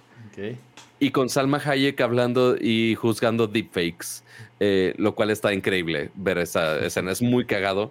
Este, y más o menos habla del tema de, ok, cómo los deepfakes pueden estar generando contenido básicamente ya en vivo, en, en vez de cualquier persona, productor, escritor o el que quieras. y más ahorita, y más con el tema ahorita de las de los de la huelga de escritores, queda perfecto y justo a clavo. Eh, pero sí, hablan, ver a Salma Hayek hablando de cosas de, de, de computadoras es muy, es muy cagado. Eh, para que vayan a verlo por ahí. Igual me falta ver los otros episodios, a ver que, si les gusta a ustedes también. Y ya, eso es todo lo que he consumido en temas ñoños esta semana. Pero tú, Kama. Ya, eh, otro, ah, otro demo, otro Final Fantasy. a ver, trataré de ser rápido. Número uno, ya, ya terminé, entre comillas, eh, Legend of Zelda por lo menos la historia. Y ya en la parte del subterráneo, que es en donde me la viví más tiempo, ya abrí todas las raíces. Ok. Todas, entonces te dan ahí como un trofeito, una que no sirve para una medalla nada más, no hace nada. Sirve para pura madre, no sirve, no sirve de nada. Pero bueno, eh, digamos que el, el, avance que me muestra el juego creo que es del 60%. 60, nada mal el del 60%, entonces pues hay más o menos, de, sobre todo de los, de los, ¿cómo se llaman? Los shrines. Me faltan, me faltan muchos, como me, como me dan mucha flojera, la verdad, este, nada más hago ahí los que me encuentro en el camino. Sí, pues son 156, si no me equivoco. En general, yo creo que en cuanto a historia, lo mejor que han hecho en muchos años, eh, Sigo insistiendo que mi favorito en cuanto a historia es Link's Awakening, es el que más me gusta y el final sobre todo me encanta. Pero este está increíble, está al nivel y, sin duda creo que es el, que, el, mejor Zelda en cuanto a la historia. Me gustó mucho el final, mucho, mucho. El juego ni se diga. Luego jugué el demo ¿Ya, agarraste todas las lágrimas de los dragones? Ya, sí, sí. esas, Muy importante para esas, esas están fáciles, ajá. Em, ¿Qué más? Jugué el demo de Final Fantasy XVI. Me encantó, me fascinó. A excepción de las batallas de los Icons. Las los Icons son estos, los, como los summons, los monstruos estos enormes. Y ya medio me la solía cuando había visto que podías jugar, entre comillas, en estas secuencias. Juegas la, la, escena esta de, de, Fénix contra otro Akon Titan o no sé quién sea, un pinche mono ahí. Y nada, o sea, nada más es apretar el mismo pinche botón o dejarlo apretado mientras dices que estás apuntando. La verdad, muy larga, muy aburrida. Ojalá no haya muchas de esas en el juego, porque es lo único que no me gustó. De ahí en fuera me encantó la historia, me encantó los personajes, el sistema de batalla. Eh, tiene ahí unos temas de performance. Aunque le pongas en modo performance, puedes jugar en modo gráficos o performance. Aunque lo pongas en modo performance, tiene ahí como varios drops. Pero me encantó y no puedo esperar. No puedo esperar eh, a la próxima semana para, para seguirlo jugando. Eh, ¿Qué más estuve jugando? Estoy jugando Diablo 4. Entonces, ah, ese, ese, es un problema. O sea, terminé Zelda para empezar a jugar Diablo 4. No llevo mucho, soy nivel 28, creo. Todavía en, Steam Deck, ¿no? En Steam Deck, 100% en Steam Deck. Corre, Pato, perfecto. 60 cuadros, se ve increíble, no tiene temas de performance, se juega súper cómodo con los controles, es como el juego perfecto para el Steam Deck. Eh, Porque no está todavía Steam Certified, ¿o sí? No, es que, es, de, es que ni, siquiera está en Steam, está, en, está en Battle.net. Entonces, mm, para instalarlo tienes, sí está un poco, no está difícil, pero es un poco truculento porque tienes que entrar al mm. modo desktop de Linux. Mm, y en el modo desktop de Linux, ahí bajas Battle.net, lo instalas y luego instalas Diablo. Y luego ya lo que haces es agarrar el, el, agarras Battle.net, lo agregas al, launcher de Steam, a tu librería de Steam. Y ya, entonces ya entras al Steam Deck normal y lo abres y empiezas a jugar normal. Está muy bueno, la verdad. Eh, aprendieron de todos los errores de Diablo 3. Eh, por lo menos de lo que llevo, me está gustando mucho. La historia, eh, X, güey, ya saben. O sea, realmente nada trascendental. El atractivo de Diablo es el endgame, el postgame. Y ya saben, eh, hacer los dungeons y conseguir gear mejor y hacer a tu mono más este, eh, fuerte y con mejor armadura, bla, bla. Es, es, no cambia la fórmula, lo cual es bueno, ¿no? Ahora sí que, eh, ¿para qué cambiar lo que funciona? yo lo que estoy fascinado es con el Steam Deck y que lo corre excelentemente bien. Qué bien. Y empecé a jugar un poco entre ayer y hoy Fórmula 1 2023. Muy bien. Eh, no, no, jugué mucho, un par de pistas. Eh, tiene el modo, se llama, eh, ¿cómo se llama? Ah, se me fue el modo. Tiene como un modo historia, que, es la continuación del juego anterior. Entonces es, es, es, muy basado en Drive to Survive, ¿no? En la serie de Netflix. Entonces es la historia de este piloto rookie que llega a un nuevo equipo y eh, le hacen, o sea... está, entretenido. Es la historia de la película. Es como, una, es como una telenovela de Fórmula 1. Está, está hasta eso divertido. Ah, los improvements de siempre de las entregas año con año, mejores gráficas. Hay pistas nuevas, por ejemplo, está Las Vegas, eh, que sí es un, un, circuito, un circuito nuevo. Todos los updates que hicieron a las, a las pistas para este año están. Eh, pues detalles en los autos, en cómo se manejan, mejoras en la física.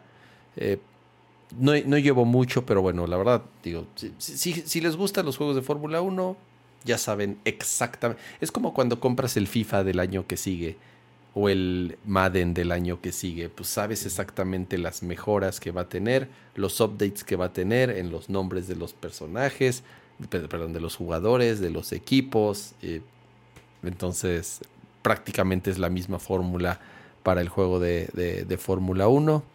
Eh, me está gustando, obviamente, de lo que llevo.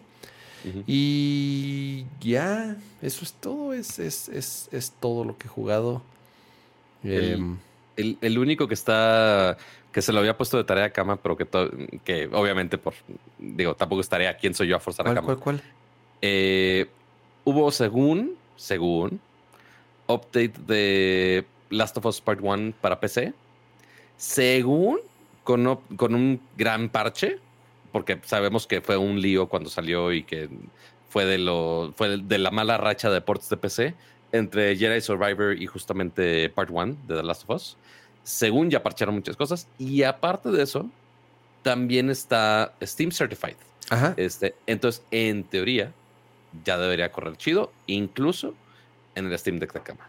sí, la verdad ni siquiera lo tengo instalado. Me enojó tanto cuando lo instalé que corría asqueroso, asqueroso, que lo desinstalé. O sea, me enojé y lo desinstalé. Eh, entonces, pues bueno, ahorita que ya está certificado para Steam Deck, voy a ver un par de videos antes en YouTube a ver si es cierto.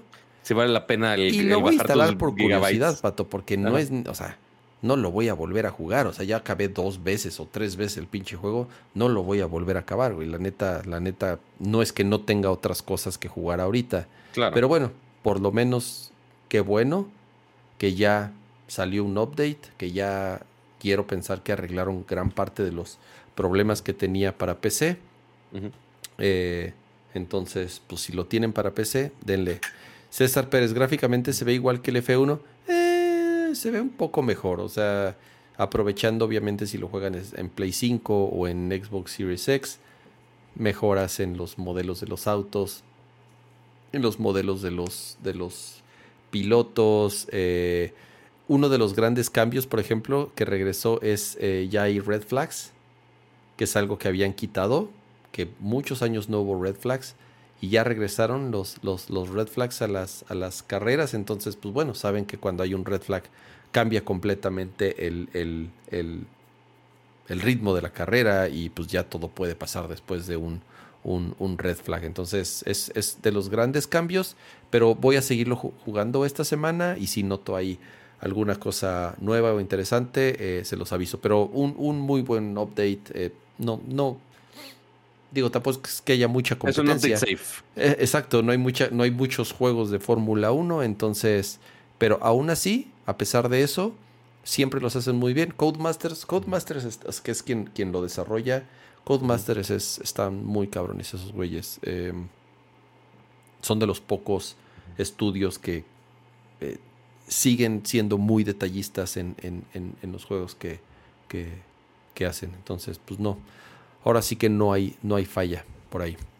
Acabo de eh, ver ahorita en, en Twitter, Cama. ¿Qué? Este, un, un güey que pone un screenshot de tu PlayStation 5 está demasiado caliente. Apaga tu Play 5 y, y, espera que disminuya la temperatura. Creo que jamás se había visto que eh, ese aviso de overheating, o sea, lo he visto en muchos otros devices, pero no lo había visto de un Play 5. Eh, y obviamente con las temperaturas altas de básicamente todo el mundo y el, especialmente de todo México ahorita. Órale. Eh, pues bueno, ahora, ahora ya se pueden sobrecalentar sus consolas también, amiguitos, así que aguas. Y em, en cuanto a replies, de cuanto a respuestas de Twitter del día de hoy, eh, hablando del tema de los nombramientos de, de procesadores y demás, Super Power Ninja Turbo Neo Ultra Hyper Mega Multi Alpha Meta Extra Uber. ¿Qué es eso, Pato? ¿Qué es eso? No tengo la menor idea. Supongo que es algo que. Ah, no, ya vi, es una, es como una referencia de Gravity Falls de la caricatura. Ah. Este, pero sí, básicamente dice Intel nombrando sus procesadores en el, intento de diferenciarlo de Apple. Entonces, sí, es básicamente los nombres de ahora en adelante. Eh, así se van a llamar. Eh, así como, ¿cuál, cuál era el de Xiaomi? Eh, Redmi Note 12, 12 eh, Pro Plus, Extreme. Ajá, 5G. Este, faltaba. Entonces, sí, sí es complicado. Pero muchas gracias por las respuestas ahí en Twitter. Pero, Cama, ¿te parece si empiezo a hacer la letanía del, del cierre del changarro? Me parece adecuado, Pato. Muy bien. Pues bueno, amiguitos, muchas gracias por acompañarnos en otro show más de Nerdcore Live de Nerdcore Podcast. Recuerden, todos los jueves, 9.30 de la noche, estamos por acá. Eh, en vivo totalmente aquí en YouTube y es muy bonito ver principalmente también ahí a los que nos apoyan semana tras semana que vemos ahí en color verde en el chat que son los miembros del canal que nos apoyan semana tras semana eh, pues justamente para que podamos seguir produciendo este bonito show y que ahí andamos recopilando justamente entre SSDs, procesadores, eh, y demás componentes para armar una PC más choncha y hacer más sobreproducción, porque aquí nos encanta. Ahí están justamente en pantalla los miembros pro que estamos viendo. Eh, ya no sé. Eh, ya, ya, no sé qué está poniendo triste cama en, el chat. Ah, este, porque se murió, porque dice Alex que no puede jugar Play 5 porque se murió su pantalla. Ah, no, sí está muy triste. Eso sí está más triste todavía. Eh, pues bueno, es tu, oportunidad de comprar una tele de 3 millones de pesos. Este, obviamente no. Este, pero eh, muchas gracias a los miembros Max, Víctor Manuel López, Rodrigo Beltrán, eh, Noé Hernández, José Luis Sánchez, Adal, pero no Ramones, Aria Gerti, Adolfo Chavarrí, Pablo Muñoz, José Luis Valdivia Menéndez, Santi, Rafael Suárez, Yamacer 1, Arofline, Adriel Macedo, Sergio Flores, Gerardo Hernández, Luis Aguilar, Geek Blitz, Nas Chopper, Lalo Villalobos y, por supuesto, a nuestro miembro ultra Gabriel Consuelo, muchas, muchas, muchísimas gracias por todo su apoyo semana tras semana. Recuerden, antes de irse del stream, por favor, dejen su bonito like, es gratis. Eh, se ve bonito. Eh, ya, no, ya no vi nada de las reacciones de los corazoncitos. Eh, no sé si nos ayuden algoritmos los corazoncitos de reacciones de, de, live que ahora están en YouTube. Muy, muy extraño la nueva función que vimos el día de hoy.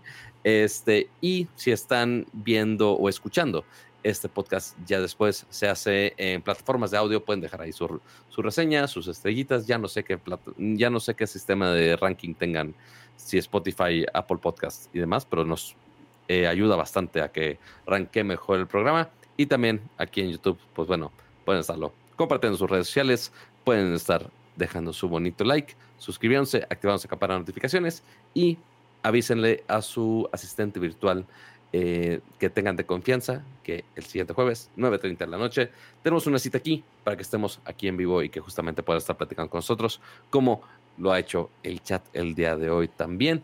Y si están viendo al, durante la semana, si viene alguna nota interesante que, quieran, que quieren que hablamos al respecto, pues bueno, también nos pueden tuitear a nuestras redes sociales, se hace la mía o también el de Ramsa. Eh, aunque estén migrando muchas cosas en Twitter, ahí de repente posteamos muchas tonterías de todo tipo. Entonces ahí estamos al pendiente. Ya cuando se supone que ya eh, hicieron el rollout de los canales de Instagram, entonces si en algún momento ya me lo habilitan, eh, por si de plano ya quieren abandonar Twitter eh, o usan más Instagram o no sé, posiblemente haga un canal de difusión para Nercor y un canal de difusión para noticias en general. Eh, entonces, para avisarles cuando ya estamos en vivo, pues bueno, ahí también lo pueden hacer. Pero ya cuando tenga, seguramente les avisaré ambos por Twitter y las demás redes sociales. Y eh, gracias a todos por acompañarnos en un show más. Y Ramsa, muchas gracias por producir y compartir tus opiniones de tu enamoramiento de Final Fantasy XVI una vez más. Eh, nombre, gracias Pato a ti por acompañarme en esta edición más de Nerdcore Podcast. Eh, vámonos a dormir. Me están, como tenía la ventana abierta, tengo una pinche invasión de moscos. me, están chingue y jode. Yo pensé que te estaban poniendo los vecinos de ya cállate. ¿Qué tan picoteado voy a estar? Olvidé poner la porquería esa de las plaquitas esas de. Ya. La de los antimoscos. No sé por qué en la Ciudad de México no se utiliza algo tan sencillo como lo son los mosquiteros. La tela de alambre. Yo sé, porque, pues es que, no mames, pato, tengo un chingo de ventanas. Entonces, imagínate poner mosquiteros en cada ventana, me gastaría una fortuna te gastas más en las tablitas de los. No, esos valen 30 varos y traen un Digo, también es una altera alambre, tampoco es que vas a gastar un millón. No, pero además, No es una tele de 3 millones de pesos. A mí no me o sea, se ven feos los mosquiteros, ¿no? Eso sí. O sea, se ven feos. Y además necesito, o sea, rigo, abro mi ventana y tengo unas macetas aquí, pues necesito regarlas. si hubiera la pinche reja esa, pues no podría, no podría regar mis plantitas. Eh, entonces, sí. Te voy a. Si, si el marco de tu ventana es de metal, tengo aquí una como tela de alambre eh, magnética. Entonces ahí lo puedes estar. Pues es de aluminio, entonces no, no, no, es magnético. Pegaría. Sí, son de ahí, la pegas, ahí la pegas con color, lo que chingue su madre.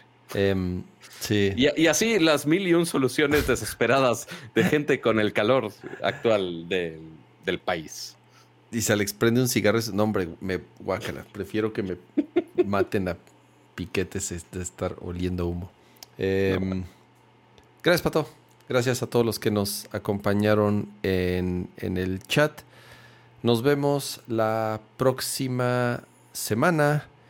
Eh, ¿Cuándo sale Final Fantasy? Sale el 25. 7, 18, 9, 20, 22, 20, o sea, no sé si sale hasta el viernes, entonces sí, digo, no este, no voy a, no voy a, tal vez no podamos hablar del juego, no sé si no lo vayan a mandar, no sé si lo tengamos antes, pero bueno, sí, si tenemos oportunidad de jugarlo antes y de darles ahí tal vez una previa o unas primeras impresiones, pues estaría cool. Eh, nos vemos, descansen. Bye. Adiós.